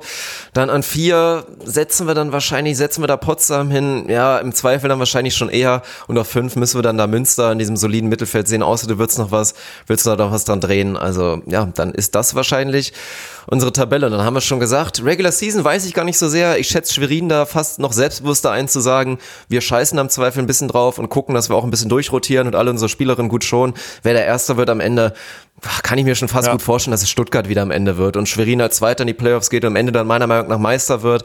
Aber das wäre dann erstmal so unsere, unsere Tabelle. Und oh, ja, ja, daran werden wir uns messen lassen müssen. Da habe ich schon wieder ein bisschen Angst vor. Boah, ich glaube, da kriegen wir jetzt, da, also jetzt kriegen wir wirklich den Arsch voll. Bei den Männern haben wir das noch ganz gut gerettet, weil wir jemanden hatten, der eigentlich die ganzen Wahrheiten ausgesprochen hat. An der Stelle nochmal im Nachgang nochmal ein vielen Dank an Thomas Scott. Ich habe mir die Episode natürlich nochmal angehört. Ist schon geil, wie der sich da hingesetzt hat und da eine Wahrheit und eine Ehrlichkeit nach der anderen rausgehauen hat. Jetzt haben wir das alleine hier verzapft und ich befürchte, da fliegen uns ein paar Sachen gewaltig um die Ohren, Dirk. Aber naja. Ja, also gerade Dresden, klar, aber finde ich auch geil. Das wird denen mit Sicherheit zugetragen werden und auch, ja, die Personen, mit denen du Kontakt hattest, die interessieren sich mit Sicherheit auch dafür, was wir jetzt so erzählt haben im Podcast. Das wird da mit Sicherheit ankommen. So groß ist ja das Projekt inzwischen glücklicherweise schon. Und ist doch schön. Dann sollen die die Motivation mitnehmen und mal schauen. Also jetzt erstmal wird's ja einen Sieg geben, zu Hause gegen Erfurt mit Sicherheit. Aber danach die drei Spiele, die werden halt wirklich richtungsweisend. Auswärts in Vilsbiburg, kein leichtes Spiel. Dann zu Hause gegen, gegen Schwerin natürlich auch eine ganz schwierige Nummer und dann in Münster gegen dieses, ja, eingespielte, gute, heiße, hungrige Team.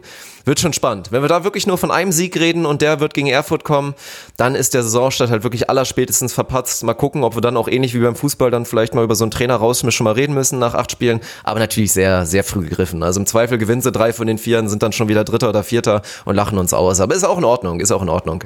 Ja, und wenn wir hier jemanden wirklich, also es ist ja nicht so, als würden wir uns jetzt hier hinstellen und das allein oder als Allwissende irgendwie hier platzieren. Wenn jetzt jemand aus dem Dresdner Umfeld uns zuhört oder denen das zugetragen wird, ey, sehr gerne aufklären und wir werden das dann hier in der nächsten Episode sofort äh, klarstellen. Aber ich habe eine gute, ich würde ja sagen, wenn ich merke, dass der Shitstorm zu groß ist, bleibe ich einfach hier, aber habe ich keinen Bock drauf. Ne?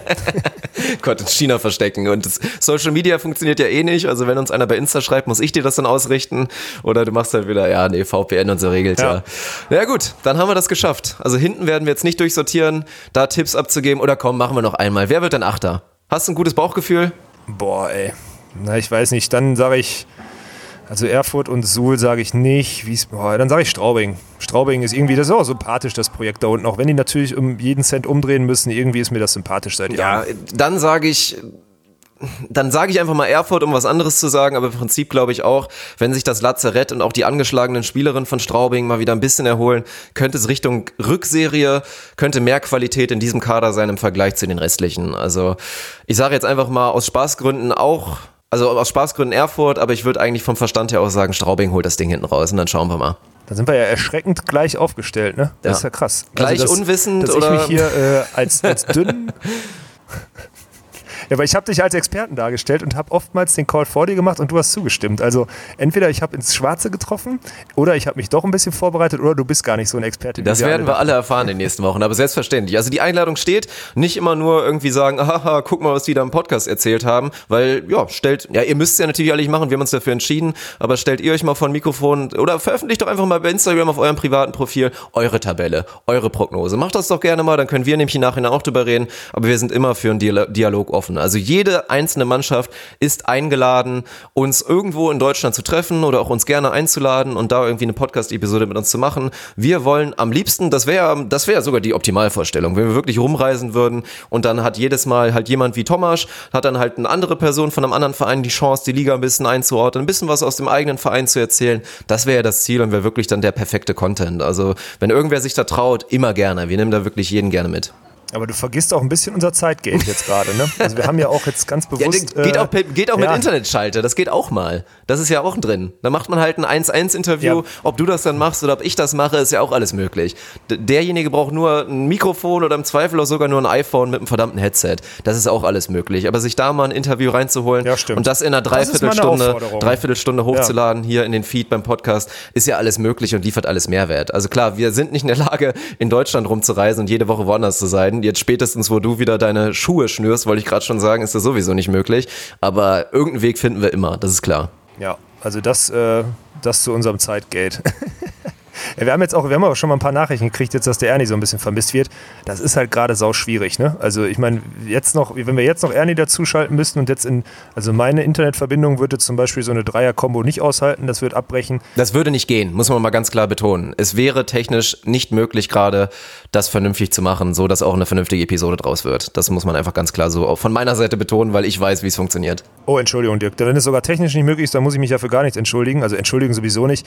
Ähm, das werden wir in Zukunft öfter machen. Das muss man auch äh, ganz klar so sagen. Wir werden uns das äh, wirklich häufiger äh, einfach nur irgendwie zwischenschalten, beziehungsweise wir beiden werden so eine Art Telefoncall zu machen, so wie er eigentlich auch Podcast ist. Wir werden dann zu zweit mal telefonieren und äh, über Volleyball philosophieren. Und ähm, wenn möglich und wenn wir zusammen unterwegs sind, da denke ich jetzt zum Beispiel an das Event auf den Kap Verden im Januar, dann werden wir das, äh, werden wir solche Episoden zusammen aufnehmen. Wenn ich irgendwann mal mit Tommy da bin und ein zweites Mikrofon dabei habe, dann nehmen wir den mit rein oder was auch immer. Das wird jetzt alles ein bisschen wilder, jetzt wo meine Verletzung vorbei ist. Was heißt wilder? Ich glaube, wilder als die letzte Zeit wird es nicht, aber zumindest äh, werden wir nicht immer wieder zusammensitzen und müssen manchmal ein bisschen improvisieren. Ich hoffe, ihr seht uns das alle nach und wir werden weiterhin die Qualität halten. Das wollte ich an der Stelle auf jeden Fall nochmal loswerden. Das hört sich doch einem Plan an, also auf jeden Fall. Und es kommen ja eher noch mehr Nebenprojekte dazu, das muss man ja dazu sagen. Also ihr dürft ja nicht vergessen, das ist ja, viele hören jetzt zu den Podcasts und denken, das ist ja eine kleine Blase, aber das ist ja ist ja eher so der Oktopus unter den Volleyballprojekten, würde ich sagen. Onus. Auch geil. oh Gott. Oh mein Gott, Dirk Funk, ey.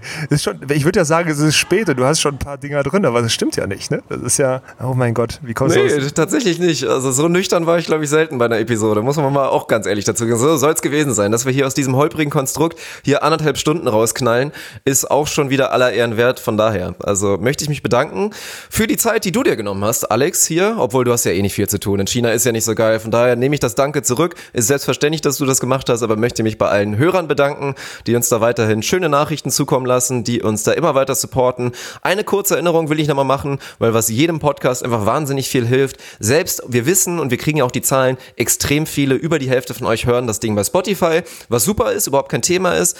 Aber geil wäre, falls ihr auf Spotify hört, aber trotzdem so ein Apfelgerät besitzt, dann nehmt euch doch mal kurz die Zeit und haut noch mal kurz im Apple Podcast Store eine Rezension rein. Im besten Fall natürlich fünf Sterne oder nur fünf Sterne, ansonsten lasst es einfach, weil das wird nochmal dazu führen, dass unser Podcast überall angezeigt wird oder noch mehr angezeigt wird und noch mehr neue Leute feststellen, ach du Scheiße, es gibt ja einen Volleyball-Podcast, der uns da ein paar Infos gibt über Beachvolleyball, über die Bundesliga, genau das, was wir in den nächsten Monaten vorhaben. Also das wäre super. Und ja, dann geht es bald wieder weiter. Also von daher drücken wir jetzt erstmal Alex und Sven die Daumen fürs Turnier, weil davor werden wir uns wahrscheinlich nicht, nicht sprechen. Ein paar Updates wird es natürlich immer wieder auf unserem Instagram-Kanal geben. Von daher Volley-Pod, Road to 4K und mehr habe ich glaube ich nicht zu erzählen. Ja, aber das hast du, das hast du wirklich sehr schön gemacht, dass du neuerdings derjenige bist, der das plackt. Ich möchte das nochmal äh, noch äh, näher legen, beziehungsweise einmal kurz nochmal erklären.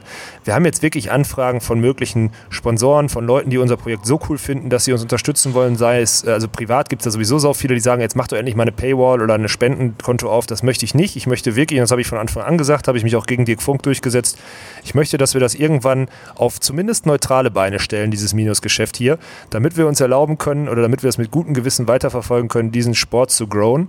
Und da sind gerade, ist gerade diese Unterstützung auf allen Kanälen, ja, und wir bespielen ja wirklich alle, äh, einfach wichtig. Und das kostet euch fünf Sekunden und kein Geld und bringt uns echt in eine Möglichkeit und in eine Reichweite, wo wir diesen Content hier weiterhin komplett kostenlos und regelmäßig anbieten können. Das ist mein, äh, letzter, äh, meine letzte Aussage. Ich bedanke mich für deinen, ja, für deinen Zuspruch für das Turnier hier. Ich hoffe, ich kann performen. Ich werde natürlich berichten und äh, wenn ich jetzt ohne Netz sage, sagst du sandigen Boden. Ohne Netz. Und sandigen Boden.